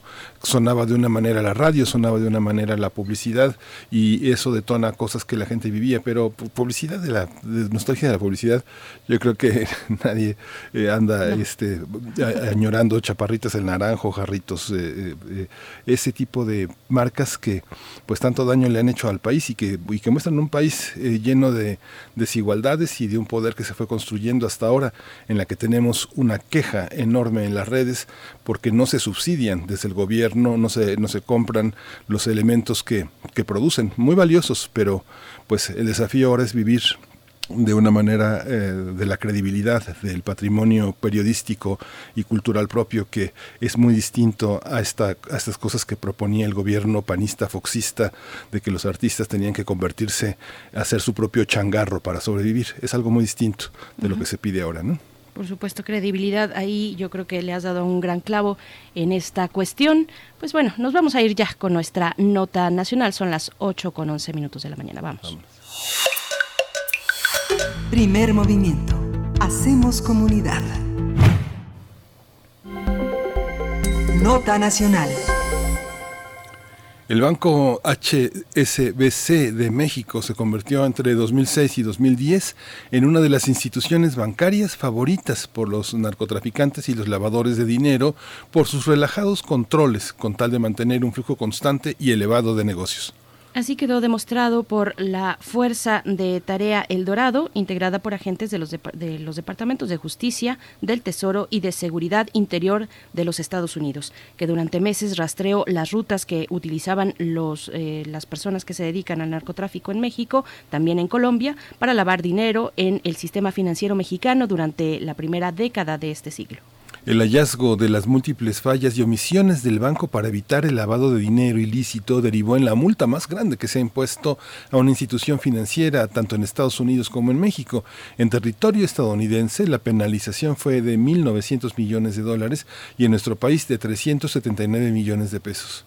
De acuerdo con una investigación realizada por Quinto Elemento Lab, Ramón García Gibson, quien hoy trabaja en el SAT en el combate al lavado de dinero, era el encargado de evitar dichas operaciones ilícitas en el banco HSBC, pero fracasó en esa tarea. Quinto Elemento Lab obtuvo, mediante la Ley de Acceso a la Información Pública, el amplio expediente elaborado entre 2007 y 2012 por la Comisión Nacional Bancaria y de Valores, que se muestra en más de 20 tomos con 10.000 hojas, en las que supuestamente se muestra que la alta dirección de HSBC México incurrió en fallas consideradas graves. Vamos a conversar sobre las operaciones de los bancos en México y el lavado de dinero. Este día nos acompaña a través de la línea de primer movimiento Zoraida Gallegos. Ella es periodista de investigación, ha escrito sobre temas judiciales, lavado de dinero, corrupción, transparencia y desigualdad. Es coautora de la investigación HSBC, la fiesta de los billetes rojos y los cuellos blancos, que publicó recientemente Quinto Elemento Lab. Y bueno, eh, es un gusto conversar contigo, Zoraida Gallegos. Gracias por estar aquí en Radio UNAM bienvenida. Muchas gracias a ustedes por el espacio, muy contenta de poder platicarles de esta investigación. Gracias, Zoraida. ¿Cómo, cómo surge, cómo, cómo se dan cuenta de que es una ruta a, seguir para eh, hablar de cómo se condujo un funcionario de la, de la banca y cómo falló en su tarea de impedir que se lavara dinero y que se utilizaran sus, eh, su infraestructura para hacer este tráfico de influencias de dinero? Nosotros iniciamos esta investigación poniéndole ojo a HCBC. Después de 2012, cuando la CNBV le impone al banco esta mega multa, quisimos tener acceso a la investigación que había llevado la CNBV. Entonces nos dimos a la tarea de, a través de la ley de transparencia, solicitar el expediente. Empezamos a tener una serie de trabas porque eh, decían que esa información que elaboró la CNBV contenía a su vez información sensible del banco que podía poner en riesgo pues el sistema financiero y una serie de cosas en materia eh, de transparencia. Entonces, nosotros interpusimos un recurso de revisión ante el INAI, Instituto Nacional de Acceso a la Información, y este o falló a nuestro favor, entonces le pidió a la CNBV que nos diera ese expediente y así fue como pudimos tener acceso a esas 10.000 hojas y revisando esa información fue cuando empezamos a ver los nombres de los directivos, empezamos a tener acceso a las minutas que se elaboraban en el Comité de Comunicación y Control, que es el máximo órgano interno antilavado del banco. Ese órgano interno de control, nosotros empezamos a ver los nombres de los integrantes, que se hablaba en las minutas, empezamos a detectar patrones como por ejemplo que ellos hacían caso mismo cuando había clientes de categoría especial con actividades sospechosas, que había transacciones inusuales y empezamos a detectar todo ese tipo de patrones. Esto nos llamó la atención porque había clientes, por ejemplo, o empresas, con el caso de Casa de Cambio Puebla o Chen Lledon, que mientras en Estados Unidos ya les estaban congelando sus cuentas, acá en México los altos directivos de HTBC se resistían a cerrar sus cuentas. Bueno, este comité estaba presidido por un personaje, Ramón García Gibson, y es ahí donde nosotros empezamos a rastrear información de él, empezamos eh, a darnos cuenta pues que es un personaje que eh, ha estado en diversos cargos bancarios en el sector privado, pero que también tiene cierto prestigio en el sector público, que fue profesor incluso del INACIPE eh, y que posteriormente estuvo en un cargo también en tareas antilavado en el gobierno anterior, y en, el gobierno de Enrique Peña Nieto estuvo en la Policía Federal, estuvo en la Comisión Nacional de Seguridad, y eh, bueno, el señor este eh, tiene un lapso donde no sabemos bien a qué se dedicó, creemos que a, su consultoría privada y aparece de nuevo en esta administración en un cargo clave dentro del SAT. Y es ahí pues eh, donde ya digamos tenemos como los hallazgos necesarios para publicar esta investigación. Él actualmente, como les comento, está en el SAT, es titular de la Administración Central Jurídica para Actividades Vulnerables un cargo donde tiene que realizar tareas eh, de prevención y combate al lavado de dinero y son esas mismas tareas en las que nosotros pudimos constatar pues que simplemente eh, fracasó o nunca hizo lo correcto. Eh, ¿En, qué sentido? ¿Cuál es, eh, digamos, lo que ustedes encontraron en esas minutas de las reuniones en aquel momento hace 10 años o un poco más de 10 años, donde este personaje, Ramón García Gibson, que ustedes señalan en la investigación, pues dirigía este comité de control contra actividades ilícitas? Un poco pienso en términos de inteligencia financiera también, eh, como, como lo hace también en, esto, en estos momentos ya en, la, en el gobierno federal. Así es, él tenía eh, obviamente, digamos que en esa en esas reuniones de ese comité llegaban todos los eh, integrantes de los diversos segmentos de banca. Entonces, ellos decían, a ver, me reportaron estos clientes que, que tenemos sospechas de que están recibiendo mucho dinero o reciben dinero y inmediatamente los mueven a otras cuentas. Toda esa información llegaba a ese comité. Y este personaje pues era lo que era el que lo presidía. Se tomaban decisiones entre todos los miembros de ese comité, pero digamos que la decisión de mayor peso pues recaía en el presidente que era este personaje. Un personaje, digamos que el seguimiento de, personajes que han ocupado lugares muy importantes en lugares tan sensibles como la Unidad de Inteligencia Financiera, la Policía Federal, la PGR, y que, y, que han pasado de la iniciativa privada a la, al gobierno federal, ¿qué, ¿qué significado tienen? Digamos que hay un marco ético que que permite pensar que la información sensible a la que ha sido preparado un funcionario de muy alto nivel en la administración pública le impide participar por una cuestión de conflicto de intereses en la iniciativa privada. Aunque lo hemos visto, Ernesto Cedillo, Francisco Gil Díaz, Pedro Aspe, en fin, la lista de conflicto de intereses es larga en nuestro país, pero como criterio periodístico, frente al criterio de las instituciones, ¿cómo se procede? ¿Cómo se procede desde ese lugar tan incómodo para funcionarios y empresarios que son los periodistas? ¿Qué es lo que la administración pública no ve? ¿Qué es lo que la administración privada tampoco vislumbra, Zoraida? Justo nos llamó mucho la atención eso, que este señor obviamente tenía un cargo de altísima relevancia en HCDC, donde llevaba eh, pues las cuentas o tenía conocimiento de cuentas de clientes importantes, de empresas importantes, de consorcios importantes.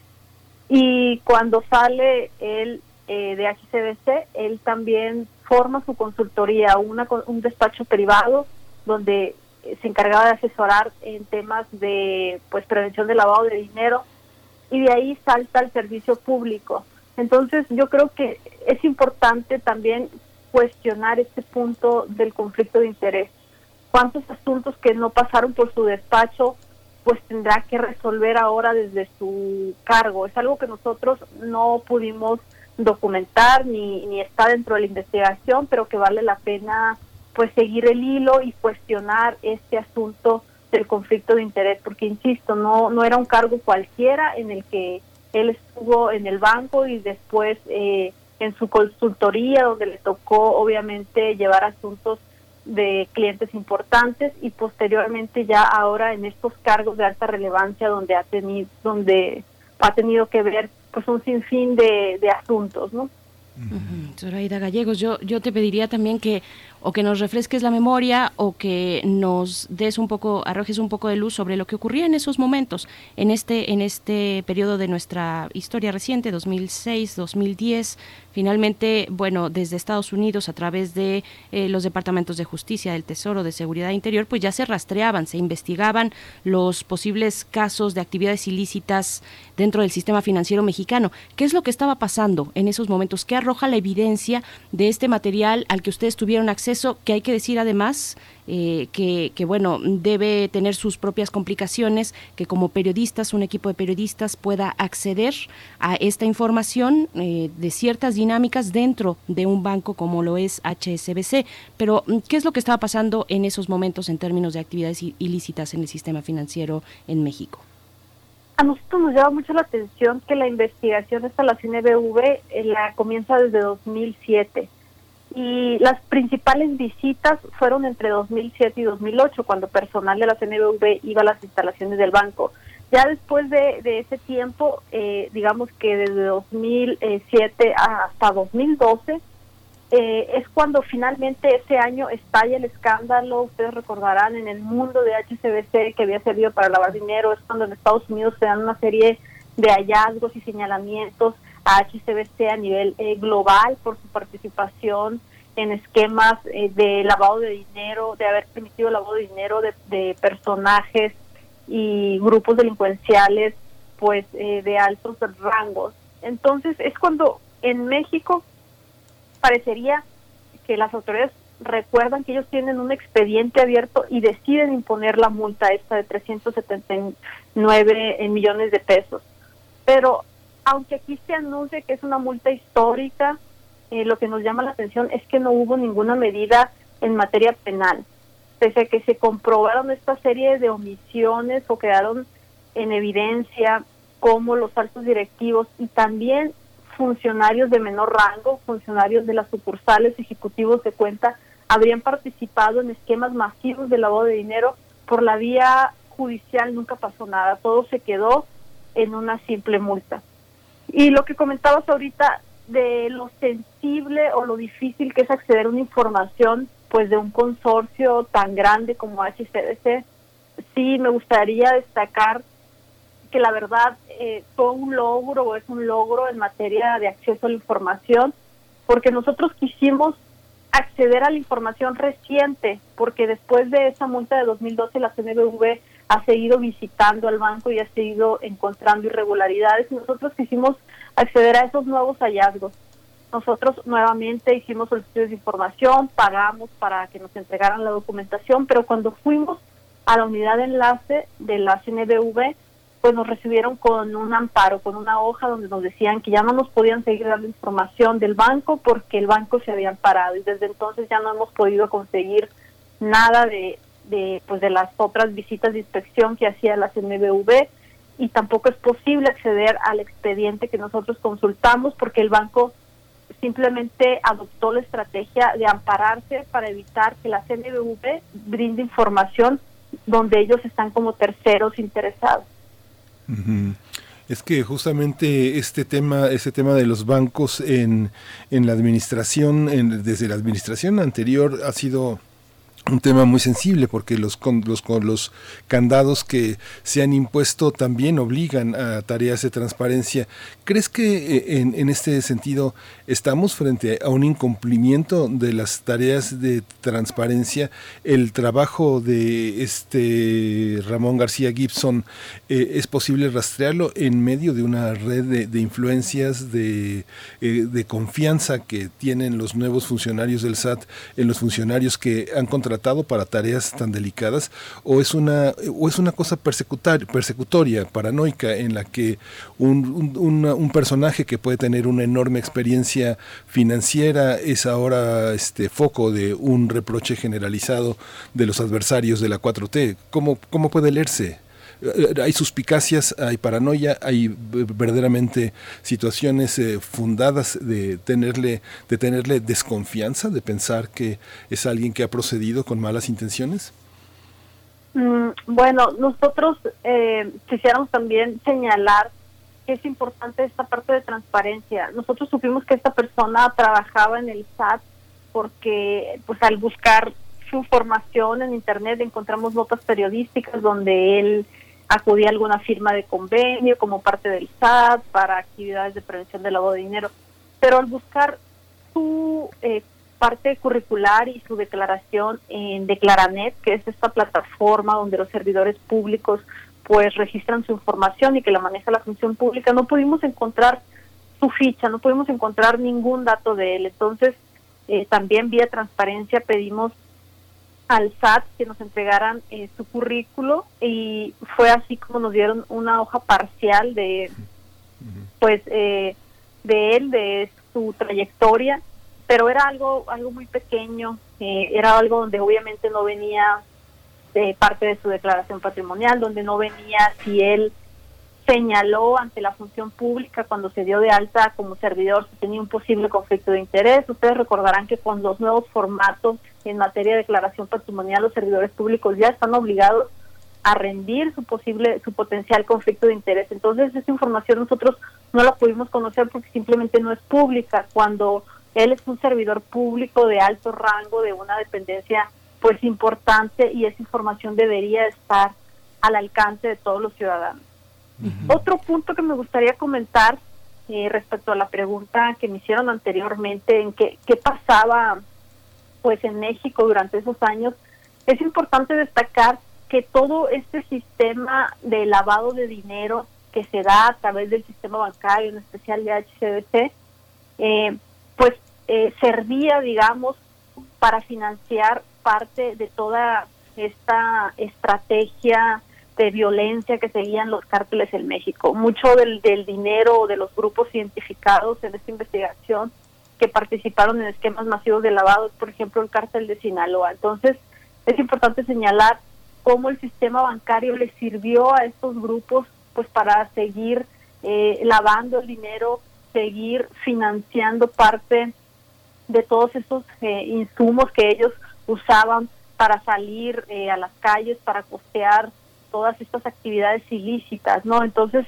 es importante dejar claro cómo un tema eh, como es el lavado de dinero de un banco repercutió en la en la vida de pues de millones de mexicanos, repercutió en nuestra estabilidad, en nuestra seguridad, porque como repito, o sea, estamos hablando de que es un, barco, un banco que fue partícipe o que permitió que grupos delincuenciales lavaran a través de su sistema pues cientos de millones eh, de pesos. Y, y Zoraida Gallegos, bueno, en este contexto que sabemos hay no solo una investigación de la periodista Penilei Ramírez, eh, precisamente sobre, sino también hay, hay un, en marcha un proceso judicial en contra de un personaje como García Luna, que precisamente dentro de los cargos que se le investigan y se le imputan está el de lavado de dinero también en esta misma en este mismo periodo de tiempo. No los estoy relacionando, por supuesto que no, sino los estoy estoy enmarcando el contexto que tú también estás eh, comentando y que todos conocemos y que bueno, ahí está la evidencia y los hechos que mantienen a García Luna en este proceso que probablemente para octubre tendremos noticias importantes del mismo. Pero eh, yo te pregunto también, en la investigación dicen que García Gibson este personaje dentro de HSBC eh, entre 2006 y 2010 eh, falló en su tarea. Ustedes lo, describen así, falló en su tarea. Es evidente que falló en su tarea, están las investigaciones por parte de Estados Unidos. Sería interesante preguntarte qué investigaciones hay de este lado de la justicia en la justicia mexicana, pero bueno, dicen falló en su tarea. ¿En qué, en qué sentido falló? ¿Qué, ¿Qué significa esto? ¿Qué significado le damos a ese a, ese pues trabajo fallido eh, por acción, por omisión, en fin, hay muchas formas de interpretarlo. ¿Cuál es la que ustedes le dan mm, de, mano de, de, la mano de esta investigación y esta documentación que, a la que tuvieron acceso? Nosotros nos llama mucho la atención que, eh, bueno, nosotros además del informe de la CNBV, leímos el informe que elaboró el, el Senado de Estados Unidos, hizo una investigación sobre el lavado de HCBs en el mundo y dio un capítulo especial de México. En ese informe eh, hay información de funcionarios del banco a nivel internacional que cuestionaban seriamente el papel de Gibson, que ellos eh, no podían creer que esta persona tuviera un sistema de alertas tan laxo y que para reportar una cuenta a las autoridades tuviera que esperarse tanto tiempo. Entonces, los mismos altos funcionarios eh, del banco a nivel mundial estaban sorprendidos de que esta persona actuara de esta forma. Eh, decimos nosotros que esta persona falló porque su tarea justamente era eso, detectar y detener a tiempo que esas operaciones pues no siguieran realizándose, poder cancelar las cuentas de clientes que seguían moviendo dinero ilícito, poderlas cerrar a tiempo y reportarlas a, a las autoridades. Todo eso simplemente no se hizo, poner más controles para el envío de dólares eh, hacia Estados Unidos. Todo eso se dejó de hacer bajo eh, la dirección y el mando de este personaje a cargo del Comité de Comunicación y Control. Por eso nosotros decimos que falló, porque además es una persona que es como un gurú en temas antilavados, es una persona muy conocida en el sector. Una, nosotros entrevistamos a compañeros de él, y a gente, por ejemplo, de Argentina, también aquí de México, muchos no quisieron obviamente revelarnos su nombre pues por, por el peso del personaje pero ellos nos decían que les sorprendía mucho cómo esta persona había actuado de esa manera y no había habido consecuencias, que era para que hubiese habido consecuencias legales en contra de él. Hacían señalamientos muy duros hacia su actuar en HCDC. Ellos decían que estaban impresionados cómo había logrado librarse de ese escándalo darle la vuelta a la página y ahora estar en el sector público. Entonces, para ellos era increíble las omisiones y cómo este personaje seguía simplemente sin consecuencias eh, legales por su actuar en, durante su gestión en HCDC.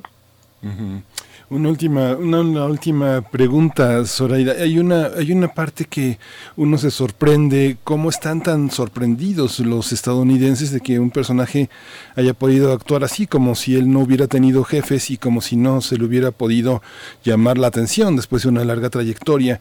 ¿Quién confía en él en México? ¿Quién lo contrató? Eh, en cómo, ¿Cómo es posible, digamos, que sus servicios profesionales generen la confianza suficiente para estar en un lugar tan, tan estratégico? ¿Quién confía en él? ¿Cómo, cómo, qué, tipo, ¿Qué tipo de controles eh, pueden ustedes percibir en el SAT para que sea eso? Digamos, uno piensa que este, las sorpresas, las omisiones que vienen de los Estados Unidos eh, sorprenden, pero este, ellos son los supervisores, ellos son los jefes y muchas de las transacciones bancarias en Estados Unidos de, las empresas privadas han protegido a narcotraficantes muy importantes que, que, después los condenan a cadena perpetua en sus cárceles y son unas formas que también se ha demostrado en distintos ámbitos de que ellos controlan la circulación de las drogas en América Latina. ¿Cómo verlo desde México? ¿Cómo ver a este personaje? ¿Quién confía en él? ¿Quién confía en él en México, Zoraida?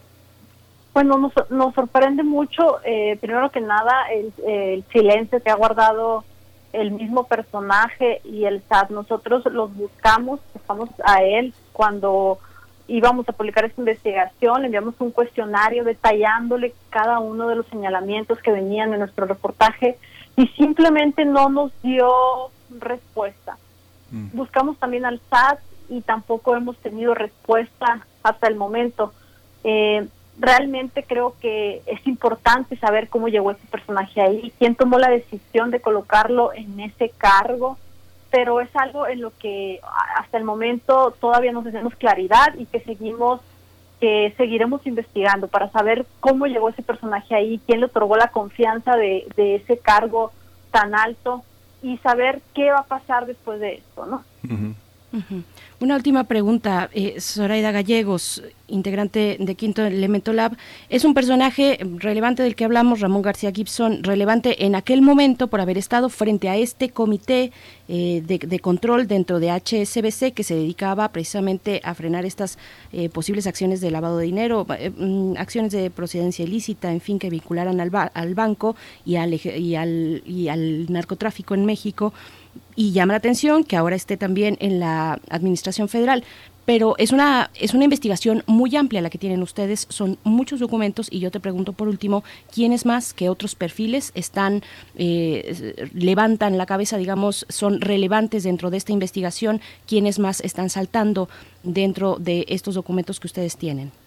Bueno, eh, parte del resto del Comité de Comunicación y Control eh, son personajes que ahora no ocupan ningún cargo en el, en el servicio público, que tienen tareas eh, privadas. Entonces, por eso es que nosotros centramos nuestro ojo a este personaje, precisamente por, por ser el presidente del comité y donde finalmente recaían todas las decisiones eh, que se tomaban en este órgano colegiado. Pero también me gustaría mucho destacar que en esta investigación, además de poner el ojo en Ramón García Gibson, detallamos una serie eh, de operaciones donde también participaron otros empleados del banco, tal vez no del rango de García Gibson, pero sí empleados eh, de sucursales, ejecutivos bancarios. Nosotros no sabemos si estas personas fueron cooptadas, si fueron amenazados por miembros del crimen organizado. Lo que sí sabemos, de acuerdo a las minutas que pudimos leer, es que los directivos de HCBC se percataron de un esquema masivo de lavado de dinero en las sucursales que tenía el banco en la región Pacífico Norte, en Sinaloa, en Sonora y en Baja California, e inmediatamente decidieron cerrar las cuentas y despedir a estas personas. Este esquema masivo de lavado de dinero estaba vinculado al cártel de Sinaloa. Entonces, eh, cabe señalar que también no solo hubo participación de este personaje, o sea, no todo esto lo orquestó este personaje, sino había una participación de todos los empleados, de, bueno, no de todos, de gran parte de los empleados de distintas estructuras, de distintas partes dentro de la estructura orgánica del banco. Sí, una última pregunta, Soraya. Tenemos cada rato la última pregunta, pero bueno, mira, te quería preguntar, en realidad lo que está haciendo Quinto Elemento Lab es formular una pregunta que es, es, es plausible para que nos interesemos todos los mexicanos en ella. No es una acusación, es una pregunta. Eh, ¿Es cierto lo que percibo? Perdón, me cortó un poco. sí, no te preocupes, este Zoraida. Lo que te preguntaba es que, bueno, no hay una investigación judicial contra él, no hay más datos, eh, parece que hay una reserva eh, por tal vez temor al escándalo, tal vez a, avivar o hacer crecer algo que para ellos no tiene mucha relevancia, pero es una pregunta que pues eh, es, es, importante para la sociedad mexicana. Te pregunto si esa investigación de Quinto Elemento Lab es más una pregunta o es una acusación. Bueno, es, una radiografía. Nosotros queremos exponerlo como una radiografía de cómo funciona parte del sistema bancario mm, internacional, pero en este caso mexicano.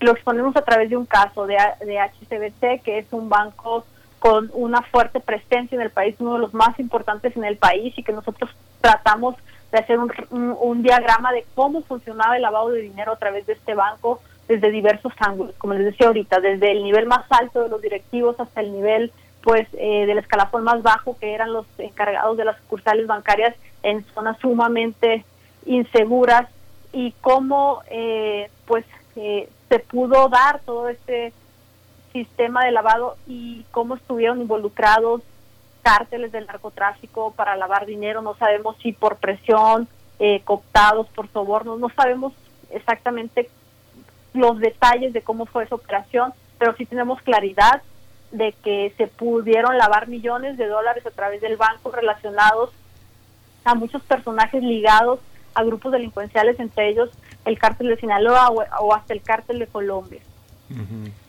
Bien, pues ahí está la investigación en el sitio electrónico de Quinto Elemento Lab, eh, también en sus redes sociales. Zoraida Gallegos, te agradecemos mucho, eh, colega periodista, coautora de esta investigación HSBC, la fiesta de los billetes rojos y los cuellos blancos que publica Quinto Elemento Lab. Muchas gracias, Zoraida, y pues vamos a seguir en la pista de toda esta situación. Muchas gracias. Gracias, a ustedes, buen día. Gracias.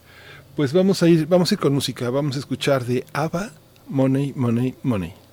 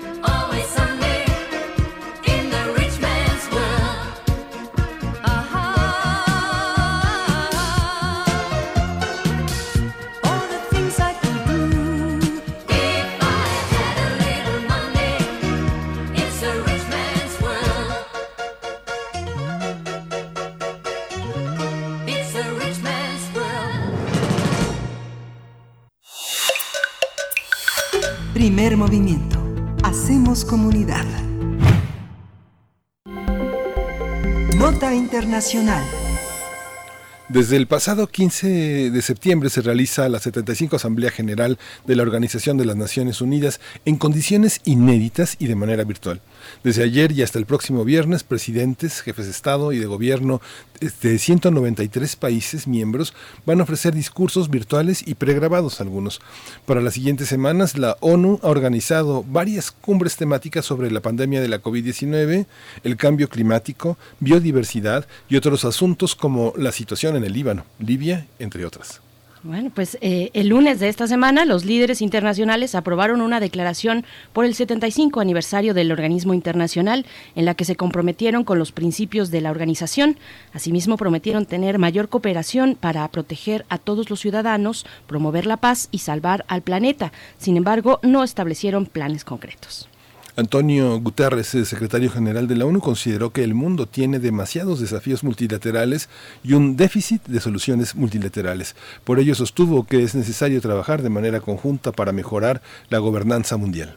A pesar de que en los últimos años la organización ha sido blanco de críticas de varios gobiernos, en la década, en la, en la declaración por, eh, perdón, en la declaración por el 75 aniversario, los 193 Estados miembros señalaron que no hay ninguna otra entidad con tal legitimidad, poder de convocatoria e impacto normativo como lo tiene la ONU. Vamos a conversar sobre esta Asamblea 75 General en la ONU y los retos mundiales ante la pandemia de la COVID-19. Y hoy está con nosotros Luis Gocuja, un experto que usted conoce. Él es responsable del programa de estudios sobre la Unión Europea del posgrado de la UNAM. Le damos eh, la bienvenida y nuestra gratitud por estar esta mañana aquí. Luis Gocuja, bienvenido. ¿Qué tal, eh, Berenice, Miguel Ángel? Un saludo a ustedes y al auditorio. Gracias, eh, doctor Luis Guacuja. Pues eh, llegamos a este punto, al 75 aniversario de la ONU. ¿Cómo llega? ¿Cómo llega? ¿Cuál ha sido este recorrido? ¿Qué es lo, lo que podemos destacar como relevante en la, eh, pues la serie de tareas que tiene un organismo internacional como este?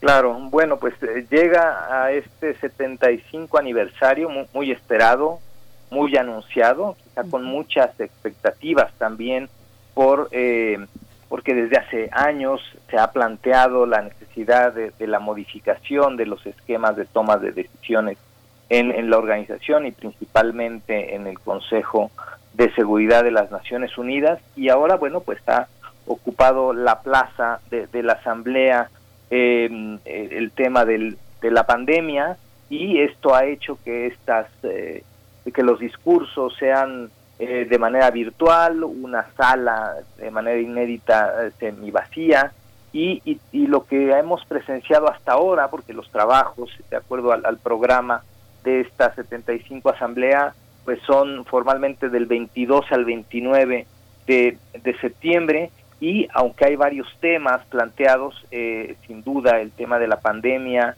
de una posible vacuna, son eh, realmente los, los asuntos que ocupan eh, eh, el foro en este momento, ¿no? Y lo que hemos visto pues son selfies a manera de videos que al final se han convertido en monólogos aislados, inconexos, ¿no? Un Donald Trump en, campaña, un Vladimir Putin aplaudiendo a la organización, lo cual quizá no es una buena señal, eh, un Bolsonaro eh, este, un poco justificando lo que pasa en su país, echando la culpa a, a, a los medios, eh, y algunos otros discursos interesantes como el de Díaz Canelo, el de eh, Rouhani eh, de Irán eh, en contra de, de, las intervenciones estadounidenses y eh, contados discursos que apuestan más al tema del multilateralismo como el de Macron, mucho más preciso el de una Angela Merkel o el de, o de Trudeau o el del primer ministro de la India. Estos dos últimos, Merkel, sí siendo incluso poniendo sobre la mesa el tema de que están preparados para ocupar un lugar en el Consejo de, de, de Seguridad de las Naciones Unidas. Y, eh, y el discurso inicial de, de, Antonio Guterres, que dice que bueno, pues que ya se ha desterrado, eh, según él, el populismo y el nacionalismo, eh, este discurso que claro, si se contrasta con, con los de algunos mandatarios, eh, cuando menos esta frase de que, se que ha fracasado el populismo y el nacionalismo, pues eh, quizá no es, no es tan evidente, ¿no? Y lo que se pretende es evitar esta nueva guerra fría, donde también el, el, el mandatario chino pues eh, se ha defendido de las acusaciones estadounidenses y cada quien también aprovecha el foro para promover su, su vacuna. Uh. Así como lo planteas, Luis, es muy interesante porque lo que uno ve en realidad es cómo se vive con tanta naturalidad en la artificialidad y cómo estas propuestas monológicas son auténticamente las puestas en escena de campañas y de, y de cuestiones que retratan de cuerpo entero eh, la, política más eh, instrumental de cada país y de cada, y de cada mandatario y las situaciones que guardan no solo en el orbe, sino a la, a, a la luz de sus propias comunidades eh, locales en cada país. Eh, en, esta, en esta parte que tú señalabas al inicio como ideológica, ¿qué es lo que más te ha llamado la atención de estos discursos eh, globales eh, que, que, exhiben pues, la lógica de los poderes y sus balances en el mundo, en las regiones? Bueno, eh, quizá esta, digamos, esta, esta manera de que hemos presenciado esta asamblea, sin el protocolo, sin la presencia de los discursos, y cada quien encerrado en su oficina grabándose a sí mismo, uh -huh. eh, pues eh, ha, ha, evidenciado que realmente eh, pues lo que hemos visto desde principios de año, o sea, los estados no estaban preparados para la, la pandemia que estamos aún padeciendo, las organizaciones internacionales tampoco, ¿no? fallaron los sistemas de anticipación, de prevención, y, eh, y la autocrítica está ausente en este momento y estamos en un momento brutal, estamos a punto de llegar a un millón de fallecimientos en todo el mundo eh, producto de la pandemia y los discursos se siguen centrando en temas domésticos. Vemos muy pocas señales de apuesta a esto que, que dice esta declaración que mencionó, eh, eh, en el sentido de, bueno, hay que apostar al multilateralismo, no hay otra salida. Sin embargo, la Organización de las Naciones Unidas, sí, esta organización quizá la más reconocida, la más visible, la que tiene esta más amplia cobertura, pues eh, eh, habría que revisarla, ¿no? Porque en su momento y el propio nacimiento de la Organización de las Naciones Unidas hace 75 años se dio ante el fracaso de su antecesora, que fue la Comunidad de Naciones, que no pudo evitar la Segunda Guerra Mundial. Bueno, ahora estamos ante un acontecimiento de, de magnitudes insospechadas y con otras crisis ahí eh, que parecen lejanas pero que están muy cerca, como la, crisis climática, y, la Organización de las Naciones Unidas está siendo absolutamente insuficiente. Pocos son los llamados a la reforma de Naciones Unidas, se esperaba mucho más, yo creo que de muchos jefes de Estado, eh, y cada quien está viéndose a sí mismo, eh, tratando de resolver sus problemas domésticos sin darse cuenta que si no se hace esto de manera conjunta, de manera coordinada, pues eh, no, no llegaremos muy lejos. Esta es una pandemia y la comunidad científica lo ha dicho, quizá vendrán otras, de esta no hemos salido, no tenemos al día de hoy una vacuna, no tenemos eh, soluciones claras, no se ve en un futuro cercano una, una solución y, eh, y lo que vemos es que cada quien se esconde en su, en su discurso como si fuera una cueva oscura con un eco que resuena solo para sí mismo. ¿no? es realmente lamentable eh, eh, porque las expectativas hacia este anuncio de los 75 años de, las Naciones Unidas, pues así esperar mucho más, mucho más de los líderes, mucho más de la propia organización y mucho más de esta apuesta al multilateralismo. Hablas, doctor Luis Guacuja, de falta de autocrítica. Dentro de este aniversario, 75 aniversario, pues los países miembros apuestan por la legitimidad del organismo. Dicen que mm, prácticamente algo así como, pues somos lo que hay. No hay otra entidad con tal legitimidad y poder de convocatoria, lo dice como eh, y de impacto normativo como el de la ONU es lo que comentábamos al inicio mm, eh, en que cómo hacer esta reflexión este análisis de la eh, pues el, este este depósito de, de, confianza o no que le puede dar pues prácticamente el planeta entero a una organización como esta a, una, a un organismo como este la legitimidad dentro del organismo.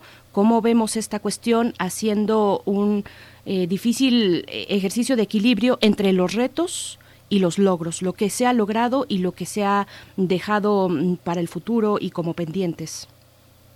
Sí, pues eh, el, problema es que en esta asamblea no, no, habrá mucho más, no habrá mucho más de lo que hemos visto hasta ahora, porque aunque están los representantes de los de los países miembros, no llama la atención que el anfitrión Donald Trump no haya estado físicamente ahí, eh, pero en, general, pues los que están son los representantes y, no están los, los jefes de Estado. Y lo que no veremos ahora es el tema de, de los diálogos en los pasillos o estos encuentros bilaterales que finalmente eh, podrían eh, pues prometernos alguna cuando menos alguna propuesta un poco más allá no esta esta asamblea yo creo que quedará en el recuerdo como la primera que se hizo un poco de manera virtual, pero pues hay que este, estar conscientes de que el que pues de, pronto la gente se ve a través de una pantalla, como ocurre con el tema educativo, pues esto no soluciona nada, ¿no? Eh, no hay diálogo, no hay eh, esta oportunidad de intercambiar eh, impresiones, posiciones, eh, porque al final, otra vez, los, los, representantes de los estados pues estarán ahí con las consignas de, de, quienes los, los, nombraron y propusieron para, para que estén ahí, pero eh, no mucho más, desgraciadamente, y la verdad es que eh, lo más sorprendente y, preocupante es que estamos viendo discursos como si no, no estuviese pasado, pasando nada, ¿no? Esto es quizá lo más eh, lo más eh, interesante e insisto preocupante discursos como si no estuviéramos en una pandemia como si no estuviésemos viviendo una crisis eh, entrando en una crisis económica brutal como si esto no hubiese, no fuese a dejar eh, las consecuencias en materia del desarrollo, están aparcados ahí la Agenda 2030 para el desarrollo sostenible, estamos en la década de acción.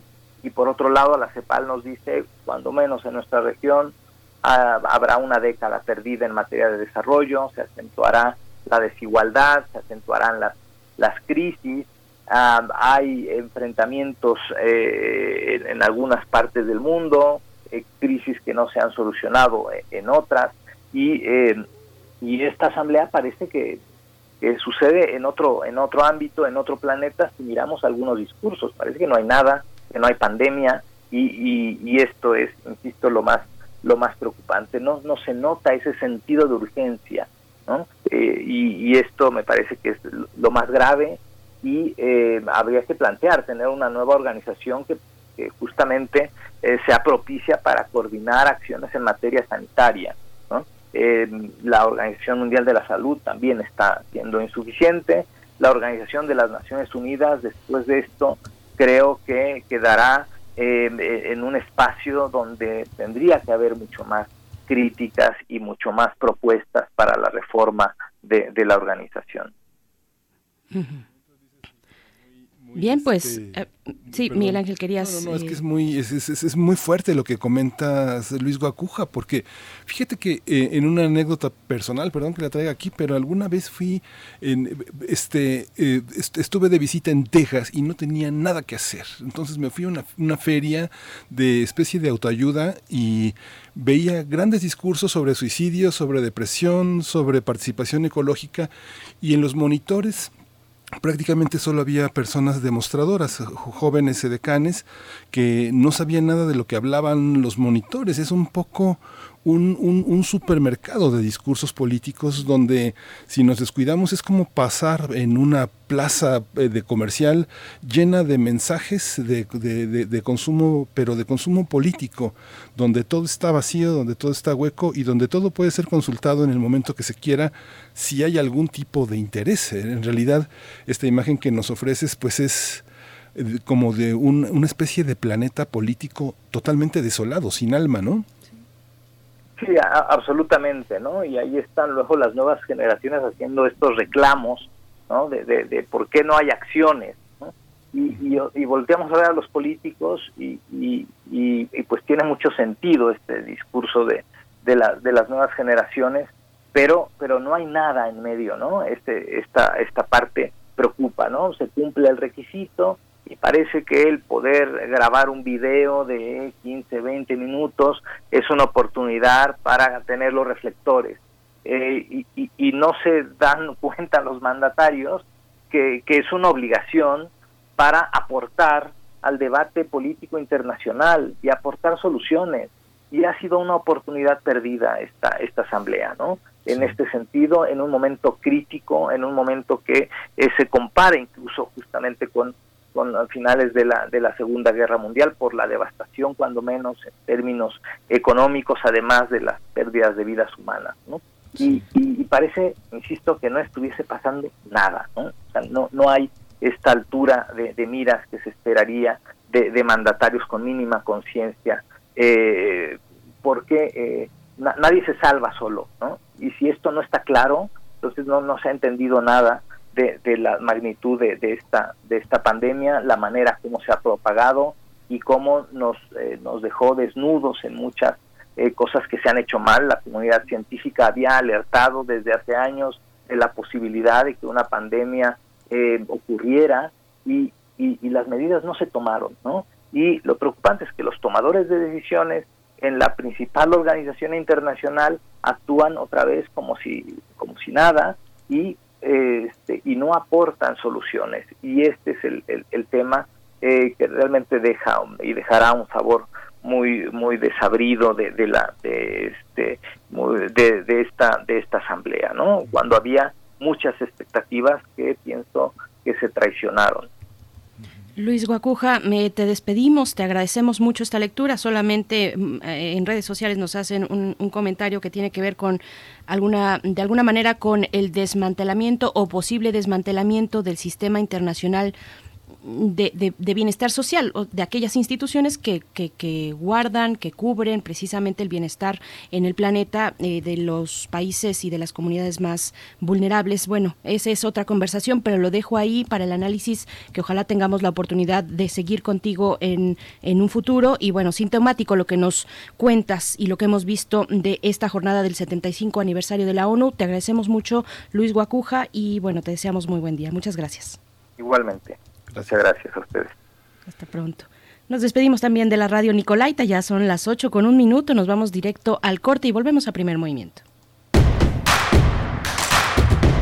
Síguenos en redes sociales. Encuéntranos en Facebook como Primer Movimiento y en Twitter como arroba PMovimiento. Hagamos comunidad.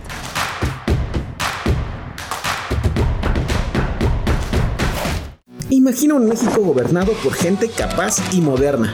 Con visión de futuro, sin ocurrencias. Imagina un México que genera empleo y oportunidades. Competitivo y respetado en el mundo, sin visiones radicales de izquierda o de derecha. Un México mexicano. Nosotros podemos cambiar este México que va para atrás, por un México moderno e innovador. Somos Acción Nacional y te invitamos a que juntos construyamos ese nuevo México. Únete al cambio, hacia el futuro. PAN, Acción por México. El distanciamiento social y el aislamiento son medidas necesarias para los tiempos que vivimos. Y donde el ocio aparece, la cultura llega a sanar. Cultura UNAM pone a tu disposición el programa Cultura UNAM en casa, una programación variada de actividades a distancia, a las cuales puedes acceder por distintos medios digitales, artes visuales, música, danza, teatro, cine, literatura, cursos, talleres y más. Busca las distintas opciones que hemos preparado para ti en TV UNAM, Radio UNAM y en culturaunam.mx. En redes sociales puedes estar al tanto de las actividades con el hashtag Cultura UNAM en casa. Fomentamos el acercamiento social frente al distanciamiento físico. Cultura UNAM.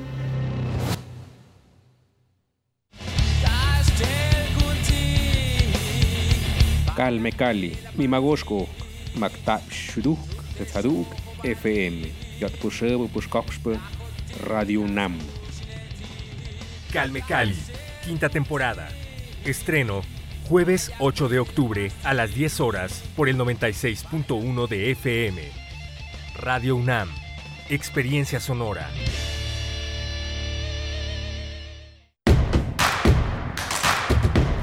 Encuentra la música de primer movimiento día a día en el Spotify de Radio UNAM y agréganos a tus favoritos.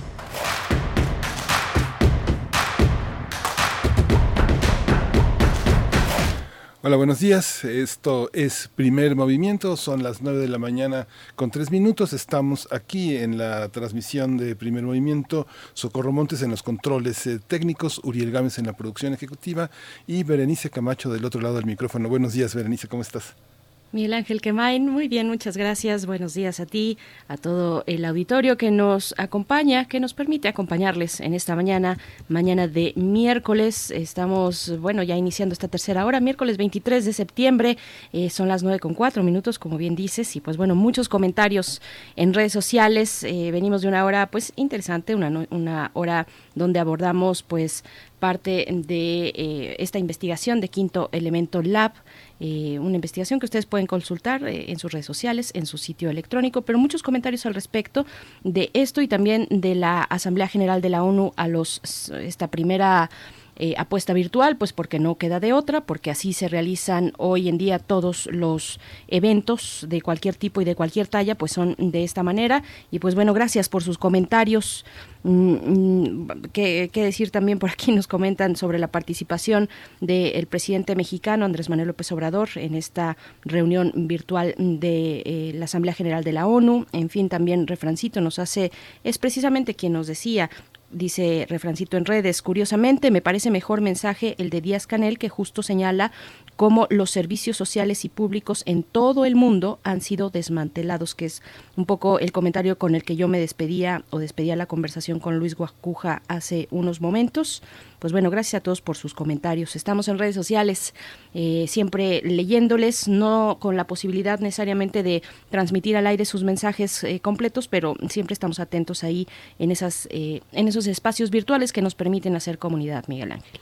Sí, justamente es, importante estos señalamientos y agradecemos muchísimo la participación de nuestros radioescuchas, que es siempre fundamental y nos alerta sobre el rumbo de nuestros comentarios, de nuestra participación y de los temas que elegimos en este equipo que conforma primer movimiento y justo también esta mañana ha sido este pues muy rica muy compleja en términos de, eh, de la política internacional. En un primer momento lo que planteamos eh, con esta investigación de Quinto Elemento Lab sobre la perspectiva de un banco internacional que está entre nosotros y que eh, fija las reglas desde un horizonte fiscal y económico distinto al nuestro. Y una parte también en la que nuestra participación en los foros internacionales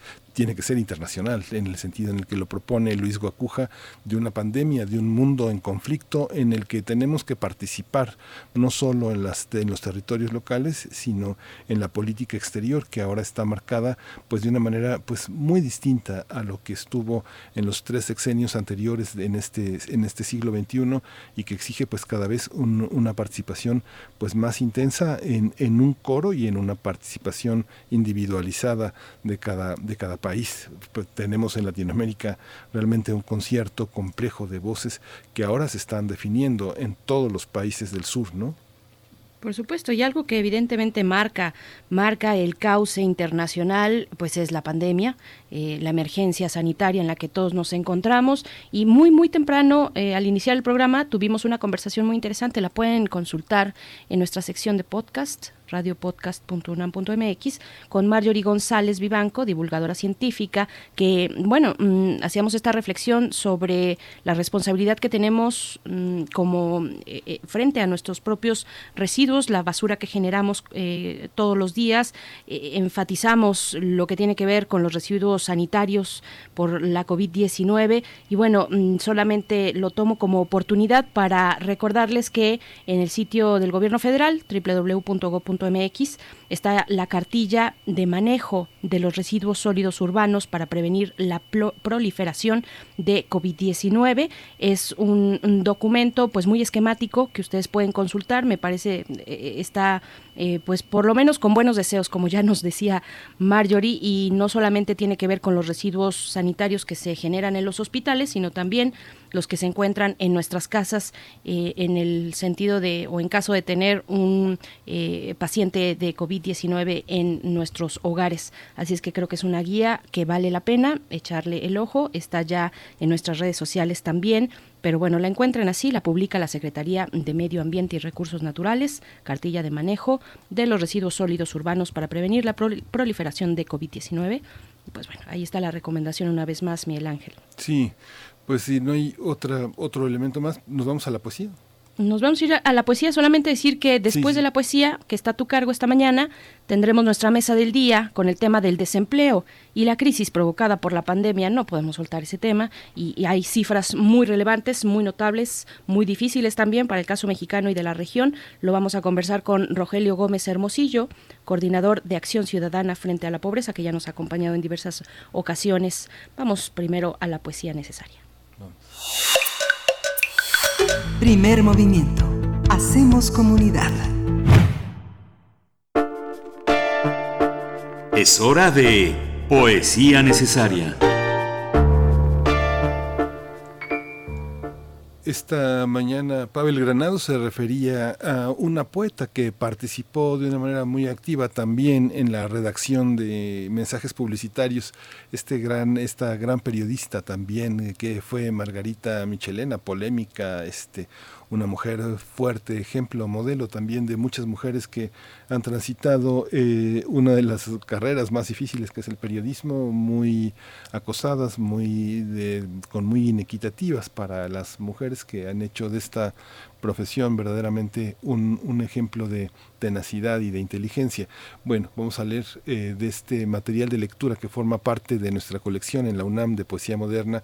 El número 128 está dedicado a Margarita Michelena y voy a leer un poema que se llama Cuando yo digo amor y lo vamos a acompañar con la música de Egberto Gismonti. Él, este, él nació en Carmo, en Río de Janeiro, en Brasil, en el 47, es pianista, guitarrista, compositor, creó un estilo propio tomando elementos del jazz, la música académica, la música popular brasileña, y bueno, es un ícono de la alta cultura latinoamericana. El álbum del que tomamos la canción Loro se llama Alma y es una selección de Anastasia Sonaranda en su proyecto Linajes del Viento de la música latinoamericana. Cuando yo digo amor, Dice, cuando yo digo amor, identifico solo una pobre imagen sostenida por gestos falsos, porque el amor me fue desconocido. Cuando yo digo amor, odio, solo te invento a ti que nunca has sido. Y cuando digo amor, abro los ojos y sé que estoy en medio de mis brazos vacíos. Cuando yo digo amor, solo me afirmo una presencia impar como mi almohada. Cuando yo digo amor, olvido nombres y redoblo vacíos y distancias. Cuando yo digo amor, en una sala llena de rostros futiles y pisadas oscuras en la alfombra. Cuando yo digo amor, crece la noche y mis manos encuentran para su hambre doble y prolongada mi pobre rostro solo, repetido por todos los rincones. Cuando yo digo amor, todo se aleja y me asaltan mi nombre y mis cabellos y las hondas caricias no nacidas. Cuando yo digo amor solo soy como víctima, la inválida en salud, el granizo y la rosa paralelos, la dualidad del árbol y el paseante, la sed y el parco refrigerio. Yo soy mi propio amor y soy mi olvido. Cuando yo digo amor se me desploma la ascensión de las venas, sobreviene un otoño de fugas y caídas en que yo soy el centro de un espacio vacío. Cuando yo digo amor estoy sin huellas, de porvenir desnuda e indigente de ecos y memoria. Cuando yo digo amor, advierto inútil la palma de mi mano, que es convexa e increíble ese girar soltero del pez en su pecera.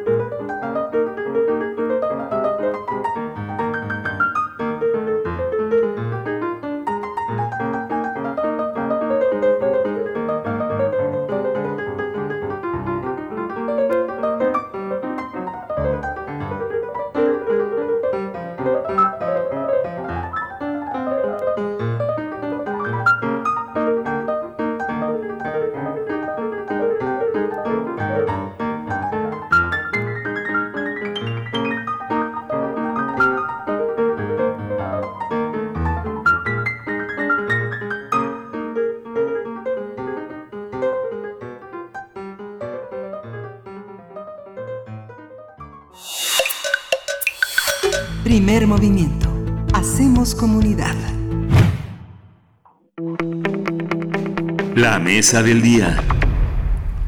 El impacto de la contingencia sanitaria por la pandemia de la COVID-19 sobre el mercado laboral en México provocó que en abril 12 millones de personas perdieran sus empleos. De acuerdo con datos del Instituto Nacional de Estadística y Geografía, el INEGI, de esa cifra alrededor de 7.2 millones ya regresaron a sus puestos de trabajo en el mes de julio.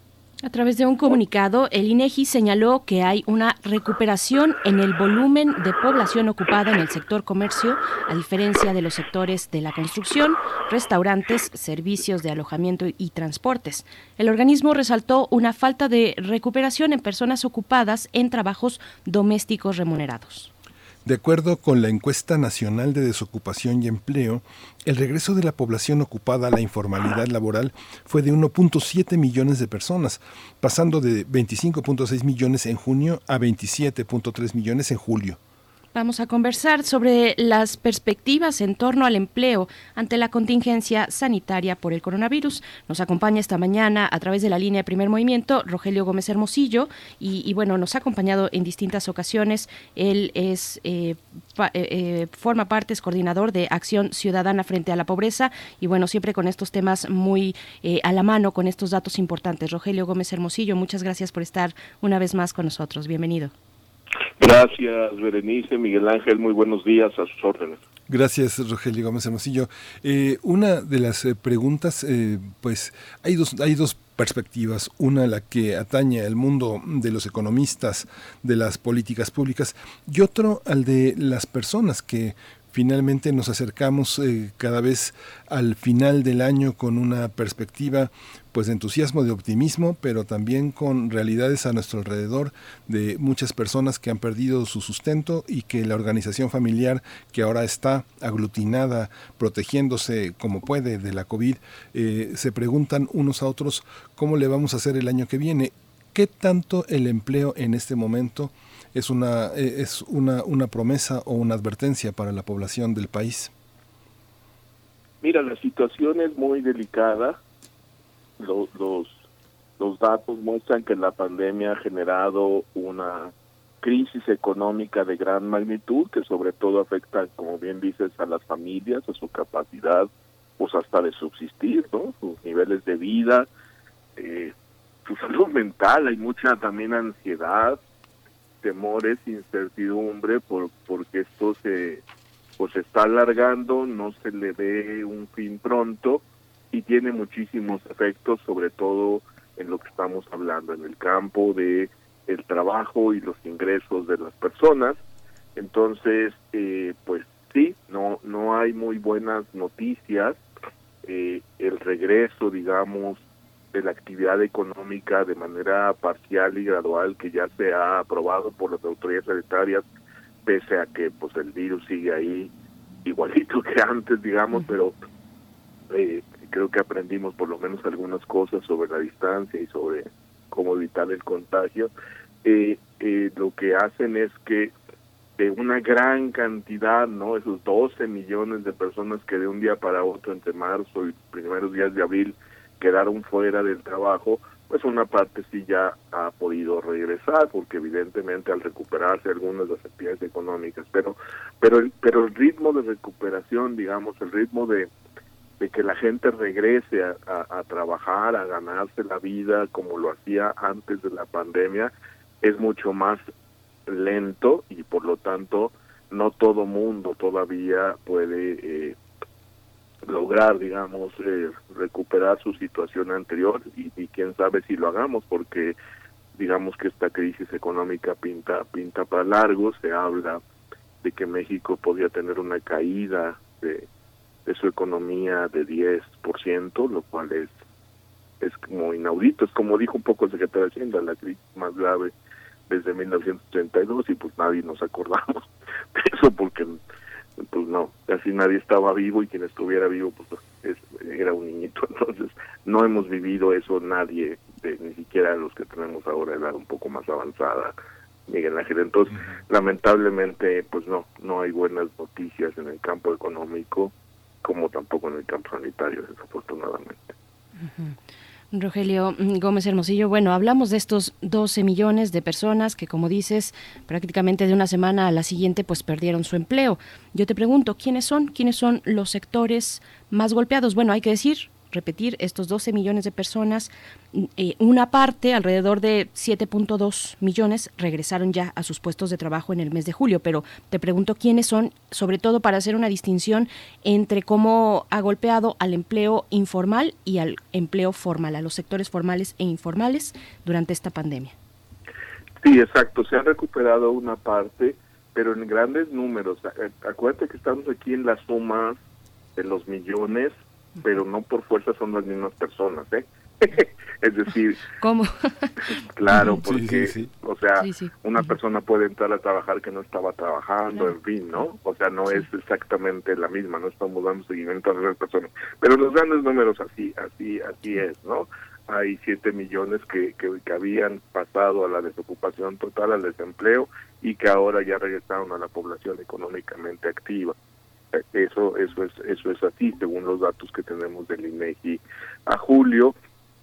Y bueno, es diferenciado por, por regiones y sigue habiendo un reto grande en un cierto tipo de actividades relacionadas con el turismo y con los eventos, por ejemplo, los espectáculos, toda esta parte.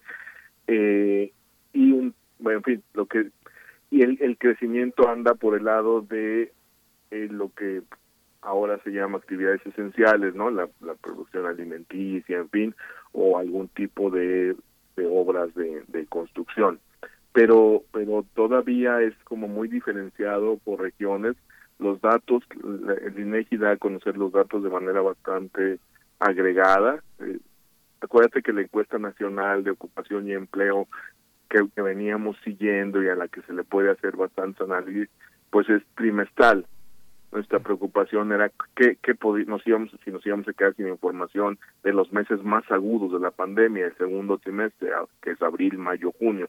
Y ahí fue cuando se creó la encuesta telefónica que por lo menos nos permitió dar seguimiento a los grandes números, ¿no? Estos 12 millones que quedaron sin trabajo, la caída del ingreso, más o menos del 30% para, para los hogares que conservaron trabajo pero se quedaron sin ingreso. Y ahora entonces entramos a a esperar, digamos, cómo va a ser la, los datos que nos arroje el tercer trimestre, que por cierto ya lo estamos terminando en, en tiempo real, o sea, que es el trimestre julio o septiembre, y que el INEGI espero nos informe cómo nos fue allá por fines de octubre, mediados de mediados de noviembre, lo cual nos dará el panorama el panorama más claro, pero sí sí creo que es importante entender que no se ve un panorama eh, esperanzador porque ya, como lo habíamos platicado varias veces en los programas, el mundo del trabajo tenía serios problemas en México, mucha gente que trabajaba pero no ganaba lo suficiente para para para mantener a su familia en lo más básico, para salir de pobreza, digamos, para la canasta básica, más o menos la mitad de la de, la de la población económica ocupada, pues, tanto eh, quienes trabajaban por su cuenta como quienes tenían un, empleo, quienes trabajaban de manera subordinada y asalariada. Entonces, y el 40% más o menos de la gente que tenía un empleo subordinado asalariado sin seguridad social, más o menos la mitad sin contrato estable y el 87%, casi 9 de cada 10, sin afiliación sindical. Esa, ese era el mundo del trabajo eh, en el que estábamos, que no era bueno, pues que era muy grave eh, antes de la pandemia. Y bueno, la pandemia lo que hizo fue, al golpear toda la actividad económica, paralizar las actividades, pues develar todo esto, ¿no? Gente sin contrato, sin sindicato, sin nada, pues fue cada a la calle, mucha gente que trabajaba por su cuenta no, pudo salir a hacer lo que hacía porque dependían, por ejemplo, de poder salir, muchos salen a vender, salen a, a prestar algún servicio pues digámoslo así, callejero, ¿no? Bolear zapatos, yo que sé, muchas, muchas actividades eh, que, que se, dejaron de hacer durante los meses críticos, que ahora se están recuperando, pero que no están ni al mismo ritmo. Ese es el punto que tendríamos que entender. No es el mismo ritmo, no es la misma... Eh, eh, se perdió muy rápido y se se va a recuperar muy lento. Hay quienes hablan de que para que lleguemos a los niveles de ocupación que teníamos a principios de año o a fines del año pasado, eh, vamos a necesitar siete, ocho años. Es muchísimo. Por eso es tan grave que no haya medidas de política pública para, bueno, nosotros decíamos, no lo hemos platicado, para proteger el ingreso de quienes se quedan sin trabajo, diríamos ahora, pues para tener incentivos para la recuperación de los empleos, para que se acelere la, la, creación de, empleos, digamos. Si me preguntas desde la sociedad civil, lo que estamos pensando es que lo que urge es políticas públicas que promuevan la creación de, de, de empleo, la generación de ingreso, de trabajo productivo en el sector productivo, por supuesto, ¿no? No, no, porque luego también pareciera que es que el gobierno de trabajo, no, pues son los mismos impuestos, no, no, no funciona así. Necesitamos que se, que se generen empleos en el sector productivo. Sí, fíjate Rogelio, bueno Rogelio, una, una persona como tú que tiene el pulso de, de, la cotidianidad, pero que también tiene el conocimiento de las políticas públicas, eh, nos, nos, enfrentamos como a, muchas eh, a muchas cuestiones que son muy fenomenológicas no por ejemplo uno ve noticias por ejemplo en el norte del país en algunas ciudades muy importantes como Hermosillo como Ciudad Victoria como el, propio puerto de Veracruz o Jalapa donde hay una protección eh, municipal en ese nivel hacia los meseros por ejemplo hacia estibadores, que hay apoyos que se les dan eh, eh, en las secretarías de desarrollo social, apoyos para sectores que auténticamente con esta pandemia quedaron muy, muy desprotegidos. Eh, son personas que son muy visibles en ciertos estratos de la sociedad, pero en el terreno de las políticas públicas, del de, gobierno federal, la manera en la que ve la organización social en torno a sus propias posibilidades de ofrecerse trabajo, toda esta cuestión de corrupción, inspectores en vía pública, eh, realmente permisos para poder, eh, para poder trabajar en mercados, todo esto que estaba tan a merced de la corrupción y también por otra parte la, poca protección que tienen empleados ocasionales, empleados por honorarios frente a, empresas comerciales, restaurantes, eh, tiendas de ropa departamentales que los expulsan y los despiden, esta, esta visión eh, ¿Tú crees que hay un cambio, hay una, hay una visión que tiende a proteger más al ciudadano, que tiende a buscar salidas como la venta pública, la, la cuestión informal, o protegerse de manera más explícita frente pues, a, la, a, la falta de compromiso de muchas empresas para proteger a sus empleados, eh, inscribirlos al Seguro Social, o darles algún tipo de liquidación, o pensar en su aguinaldo? ¿Existe un cambio? Tenemos en las políticas públicas un cambio y en la cotidianidad tú percibes otra manera de, de, buscar de, de, buscar salir adelante? Mira, antes de la pandemia sí se percibía que había un interés de las autoridades de, de promover, digamos, el respeto a la legalidad y una protección, digamos, de los derechos laborales que están en nuestra ley, que están en nuestra constitución, es decir, nada del otro mundo, nada especial, nomás pues pagar, pagar horas extras, este, ¿no? Contrato, lo que dices, la afiliación al seguro social que es obligatoria, cosas hiper básicas, no estamos hablando de nada muy muy especial que también sería importante, pues, ¿no? Jornadas flexibles, eh, tiempo tiempos parciales para mujeres, para estudiantes, en fin, cosas que serían maravillosas, pero ahorita estamos hablando de lo más básico. Había una política eh, eh, en la Secretaría del Trabajo que, que arrancaba, que, que despuntaba, y que también iba en esto que decías, me parece muy importante porque hasta ahora la inspección laboral la inspección del IMSS han sido más bien nidos de nidos de corrupción porque evidentemente y entonces genera ahí un contubernio en que la ley no se aplica y, y se complementaba con la falta de un sistema de, de justicia laboral es decir ante una violación de derechos los trabajadores tenían no tenían acceso a una justicia expedita sino que lo que lo que teníamos era estas juntas de conciliación y, y, arbitraje que eran unos nidos de corrupción impresionantes donde lo que menos había era justicia donde el juego se llamaba quién engaña más a quién para negociar cuánto no o sea toda persona que llegaba que llega que llegaba o llega digamos porque todavía no cambia del todo pero a las juntas de conciliación tenía que inventar cuanto agravio fuera, ¿no? Que trabajó que sé cuántos años, que trabajó que no cuántos extras, que no le pagaron no sé cuánto, inventar, inventar, inventar para generar una demanda muy alta para luego intentar, sabiendo que esto era larguísimo, a un momento de negociación en que conviniera a ambas partes, digamos, ya parar, parar el pleito de alguna manera o que los trabajadores pudieran sacar algo en el último en el último momento, tuvieran o no tuvieran razón, porque ese es el punto.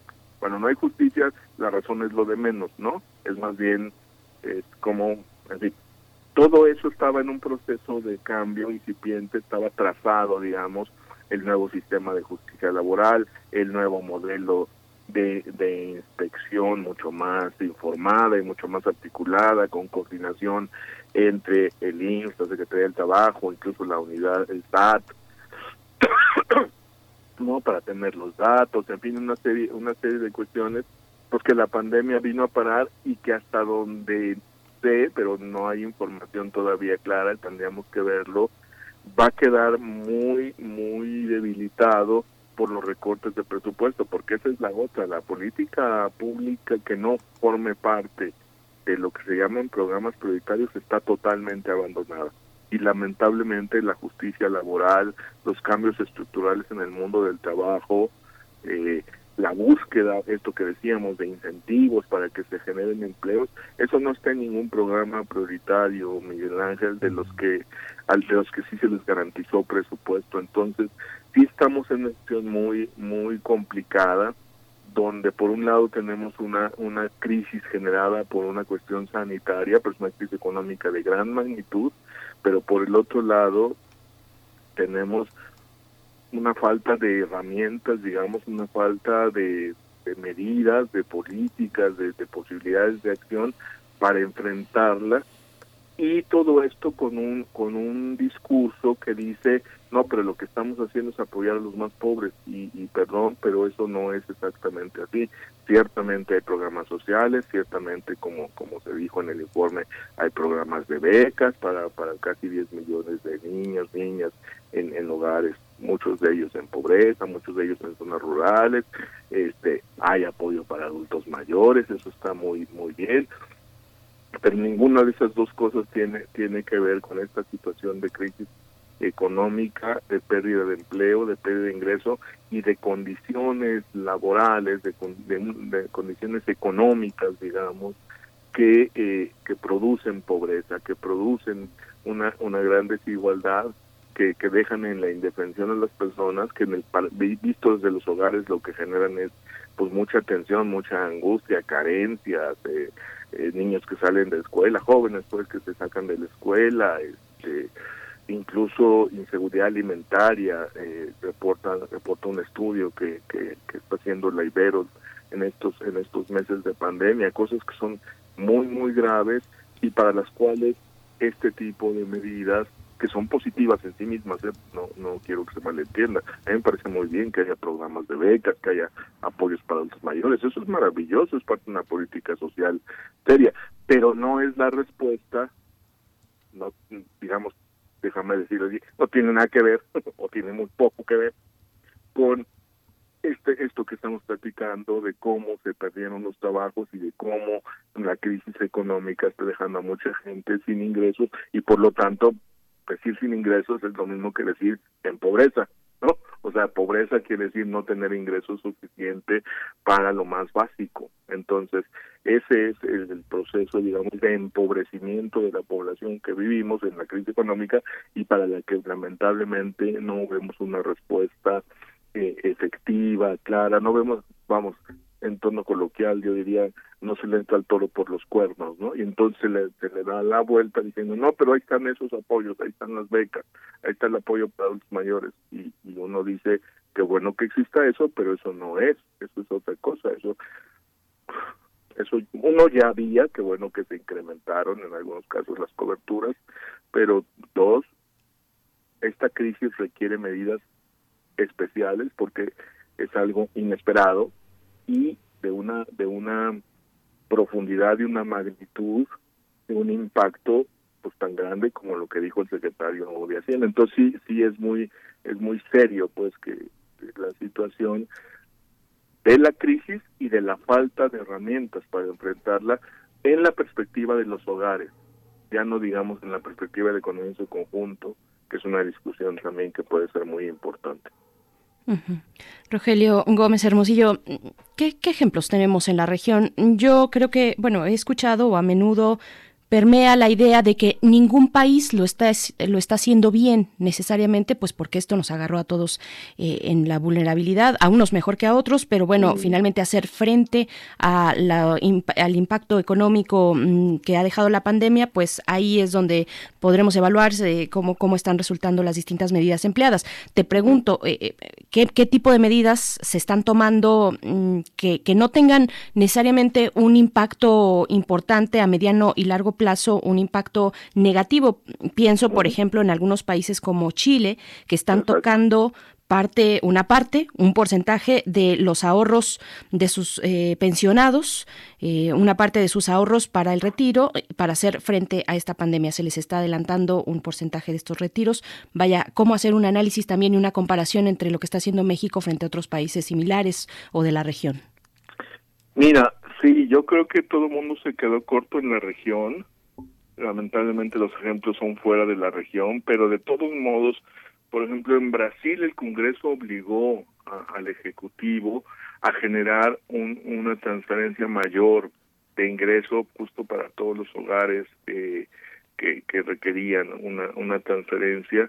Entiendo que algo similar sucedió en Chile, pero también se combinó con esto que dices y que estoy muy de acuerdo, que que son medidas que suenan bien y todo el mundo dice, ay, qué bueno que hagan algo porque este dinero está ahí nomás y no, eso te pone en riesgo claramente eh, eh, muchas cosas al, al, futuro inmediato, no a un futuro, no un futuro lejano, ¿no? Como en el caso de tomar el dinero de las del ahorro para el retiro. Entonces eso no es eso no es una medida eh, adecuada, pero sí se generaron esquemas de transferencias de ingreso y, y la verdad es que hay que ver si, si algunos van a empezar a tomar medidas de, de incentivos para la recuperación de los de los empleos. La verdad es que estamos a tiempo de generar un paquete, digamos, de medidas de recuperación económica, tomando ejemplos de diversas partes del mundo y adecuados a nuestras condiciones y a nuestra realidad, por supuesto, justo que no generen efectos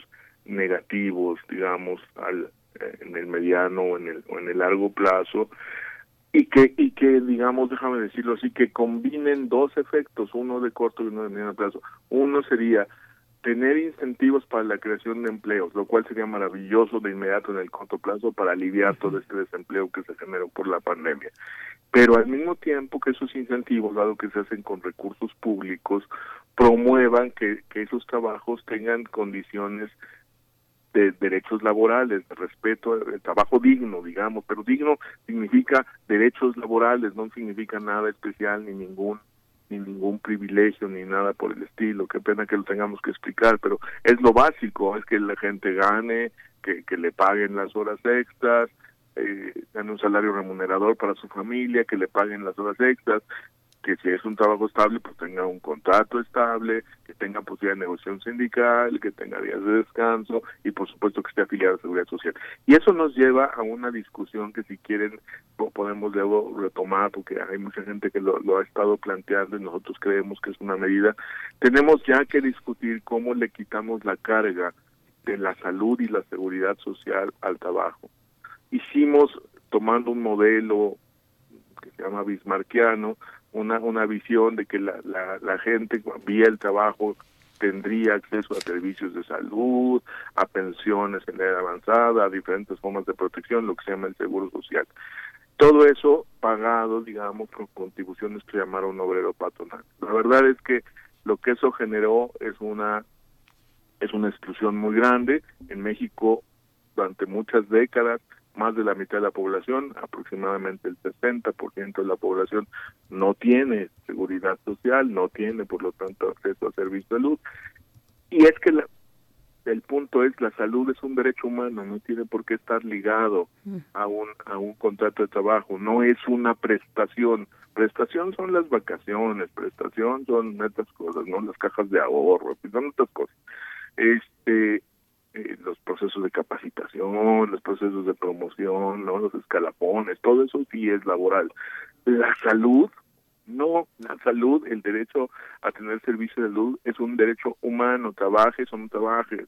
Eh, y, y aquí en México, pues, además no depende de que trabajes o no trabajes, sino de si al trabajar estás en un trabajo que sí cumple con la ley o no, ¿no? Entonces, ese es, ese es un poco el punto, cómo se rompe ese cordón umbilical entre salud y la forma de que se trabaja, el tipo de contrato, digamos, o el régimen laboral, para que, y, y con un doble efecto positivo, que la gente tenga acceso a servicios de salud y que liberemos al trabajo de esa carga que hoy tiene como que es un impuesto a la generación de empleos. Es una discusión compleja porque evidentemente el costo de lo que estoy diciendo es, es alto, requeriría una inversión de recursos públicos muy grande, pero, pero iría en, el sentido correcto porque tendría el doble efecto, promoción del crecimiento económico, acabaría de tajo con la informalidad que se genera desde eh, el mundo del trabajo, porque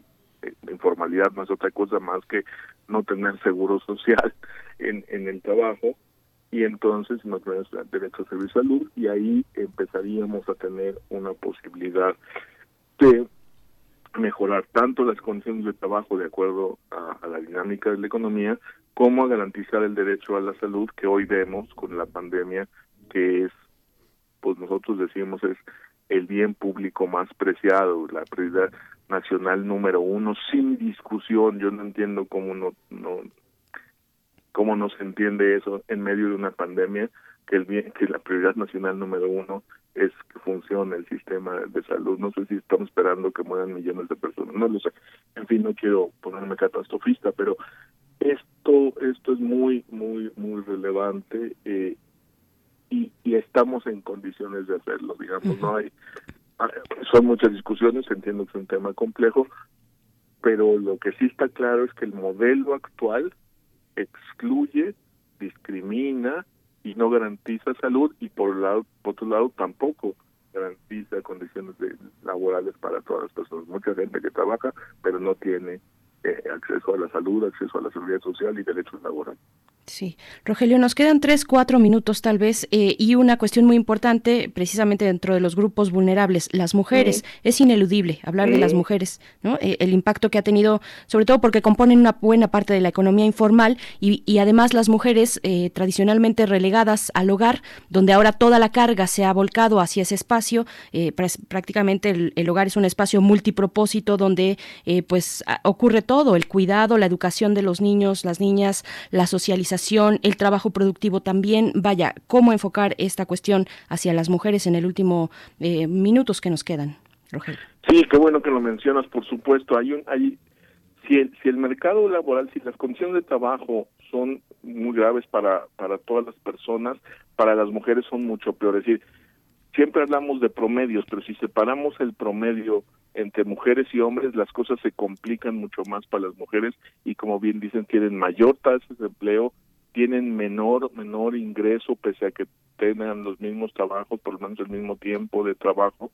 Y eh, hay muchas mujeres que realizan un trabajo que no pueden trabajar en trabajos remunerados porque trabajan en trabajos no remunerados, perdonando la tautología, trabajan en el hogar, en servicios de cuidado, y, y, en, y en trabajos domésticos que no se pagan, pero que son trabajo y que son indispensables. Entonces, sí, sí necesitamos una, en la política, el cambio, digamos, del mundo laboral tiene que tener claramente una perspectiva de género muy clara, eh, eh, tiene que garantizar servicios de cuidado infantil, tiene que reconocer el valor las tareas domésticas y el servicio de cuidado y lograr también la igualdad, por lo menos salarial, entre hombres y mujeres, porque es una vergüenza la situación de, de, discriminación y de distinción entre hombres y mujeres en el mundo del trabajo, que es de las peores de América Latina. O sea, no solo estamos peor que Europa, estamos peor que Perú, que Colombia, que Chile, que Brasil. Eso es gravísimo. Cierto. Pues Rogelio eh, Gómez Hermosillo, muchas gracias, muchas gracias por ese panorama tan amplio en una, en una estratificación tan, tan compleja que es lo que verdaderamente nos surge en estos momentos de tanta, de tanta emergencia. Te agradecemos mucho que hayas estado con nosotros y bueno, te seguimos y por favor eh, volvemos a hablar muy pronto sobre estos temas que yo creo que en esta última mm, corrida del año van a ser pues cada vez más, más urgentes aclarar y analizar. Rogelio Gómez Hermosillo, coordinador de Acción Ciudadana frente a la Pobreza, muchas gracias por estar con nosotros. Gracias a ustedes, muy buen día. gracias, Rogelio. Hasta pronto. Bien, bueno, pues no dejamos de hablar de este, de este tema y, y continuaremos. Ya nos avientan la música. Esto que está sonando, esa batería, está a cargo de King Gizzard and the Lizard Wizard. Parece trabalenguas. Work This Time es la canción. Oh.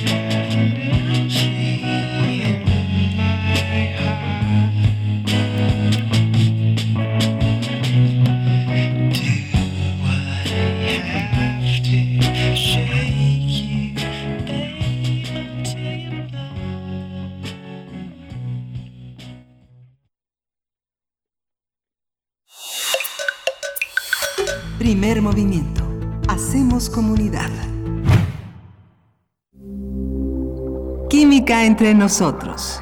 Química para todos.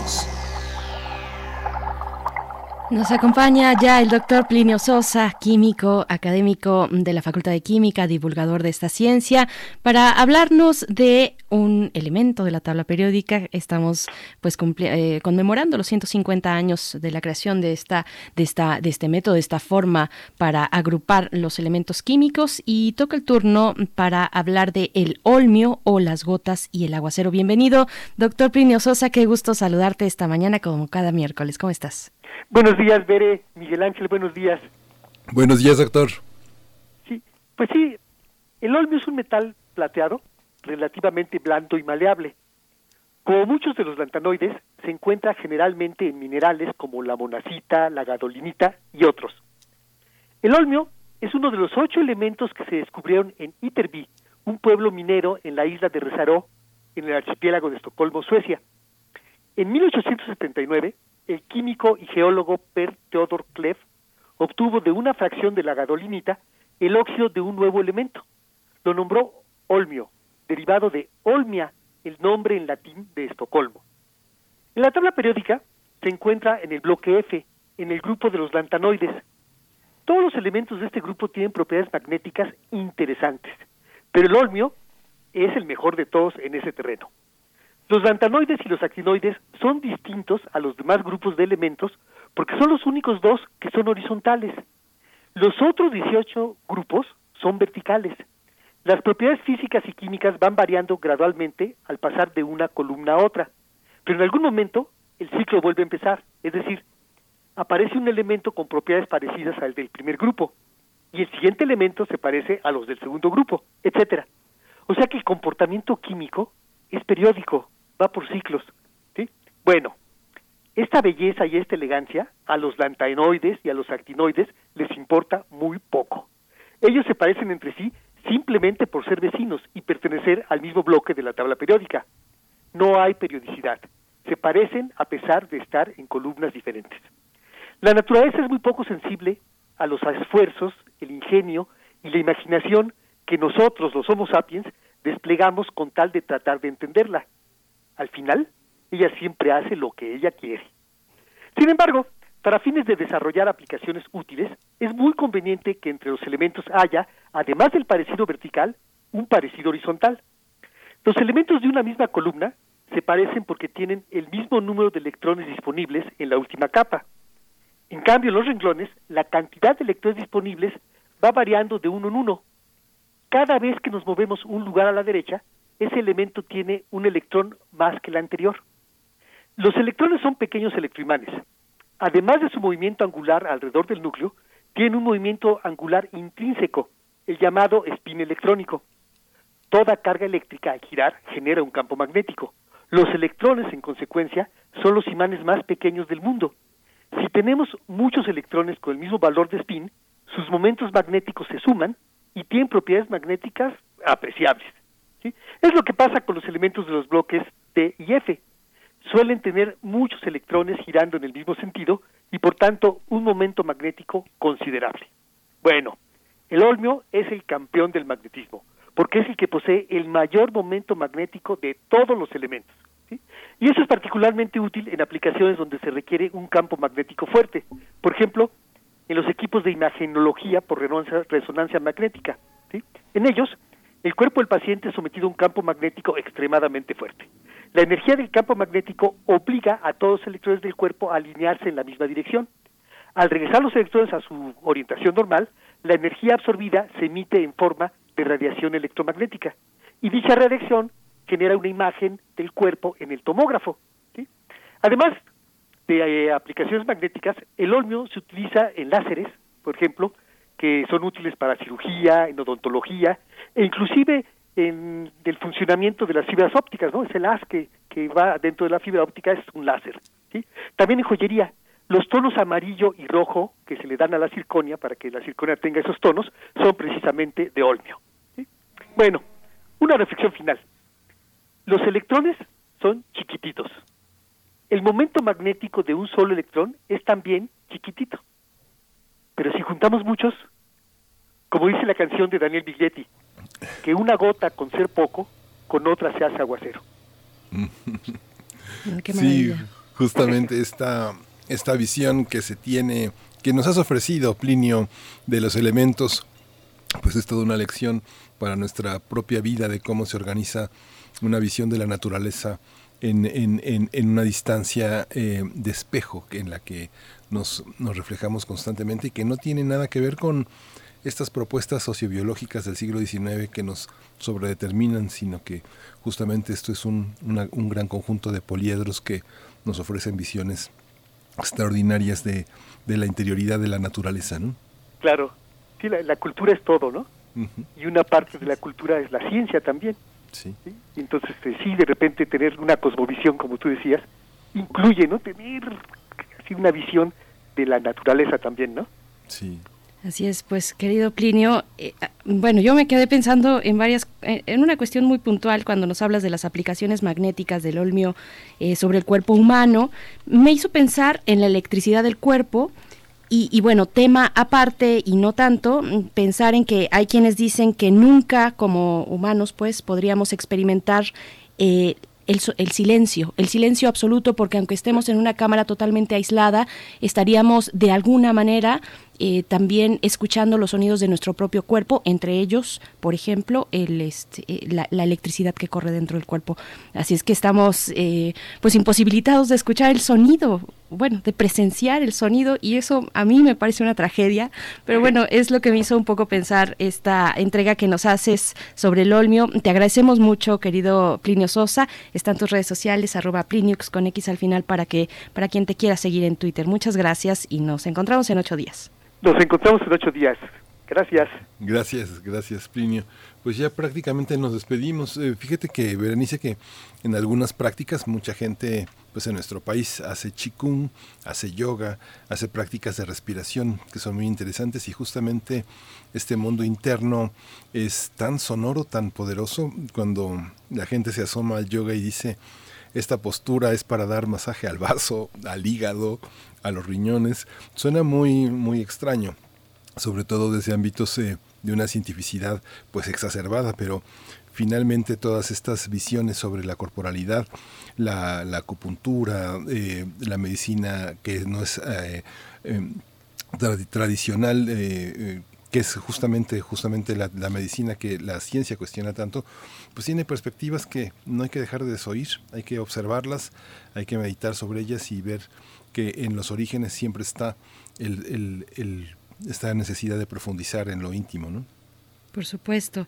Bueno, yo también nada más la referencia a la que a, a la que hice hace un momento eh, es, es para que si, si les interesa esta cuestión de, de, el sonido, de la música, incluso la música experimental y del silencio, pues acérquense a la obra de John Cage, que bueno es de verdad es, es un maestro, es un maestro en estos temas o fue, pues murió en el 92 es un compositor, instrumentalista, filósofo, teórico musical. Además es recolector de setas o fue recolector de setas uh -huh. eh, de origen estadounidense que precisamente tiene toda una idea muy interesante sobre la estética del sonido y, y, una de sus aportaciones es precisamente esto. Tiene una obra musical, por supuesto, es compositor. Así es que bueno, si están interesados, acérquense a John Cage y, eh, y bueno, compositor eh, del, del silencio también o las claves para entender el silencio es algo que nos puede compartir, eh, pues si les interesa. Sí, tiene un libro maravilloso que se llama Pájaros. Lo editó. Monte Ávila. Yo creo que debe de estar en, en, la, en la red, debe estar en PDF, porque yo creo que ya Monte Ávila eso ya no existe, pero finalmente Pierre Boulez y John Cage hicieron una gran, una gran eh, mancuerna en esta visión de concebir esta música a partir de esto que tú comentas, Berenice, que es una lectura deconstructiva del ruido de, y colocarla en el territorio del silencio. ¿no? Qué maravilla. Con eso nos vamos a despedir y con lo que ya suena de fondo, Coleman es lo que estamos escuchando. Eh, no estoy segura exactamente si es Coleman. Pues bueno, con esto nos vamos a ir. Eh, un gusto estar en estas frecuencias cada mañana con ustedes. Mañana nos encontramos a las 7, hora del centro del país. Y pues gracias, eh, Ornette Coleman. Es Free, es la canción, precisamente nos dice Uriel Gámez, que está en la producción ejecutiva, acompañado de Socorro Montes en los controles técnicos, a todo el equipo de Primer Movimiento. Muchas gracias. A ti también, Miguel Ángel. Gracias. Gracias. Nos escuchamos mañana. Esto fue Primer Movimiento. El mundo desde la universidad.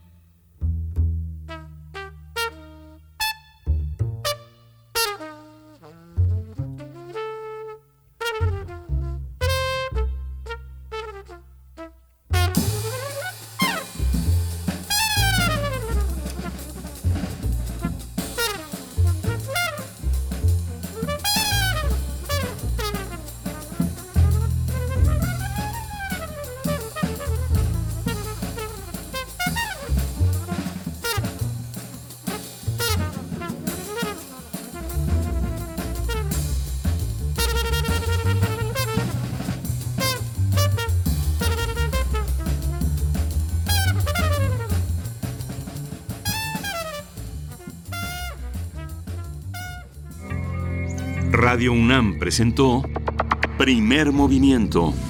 El mundo desde la universidad. Con Berenice Camacho y Miguel Ángel Quemain en la conducción. Frida Saldívar y Uriel Gámez, producción. Antonio Quijano y Patricia Zavala, noticias. Miriam Trejo y Rodrigo Mota, coordinadores de invitados. Tamara Quirós, redes sociales. Arturo González y Socorro Montes, operación técnica. Y Arlén Cortés, servicio social.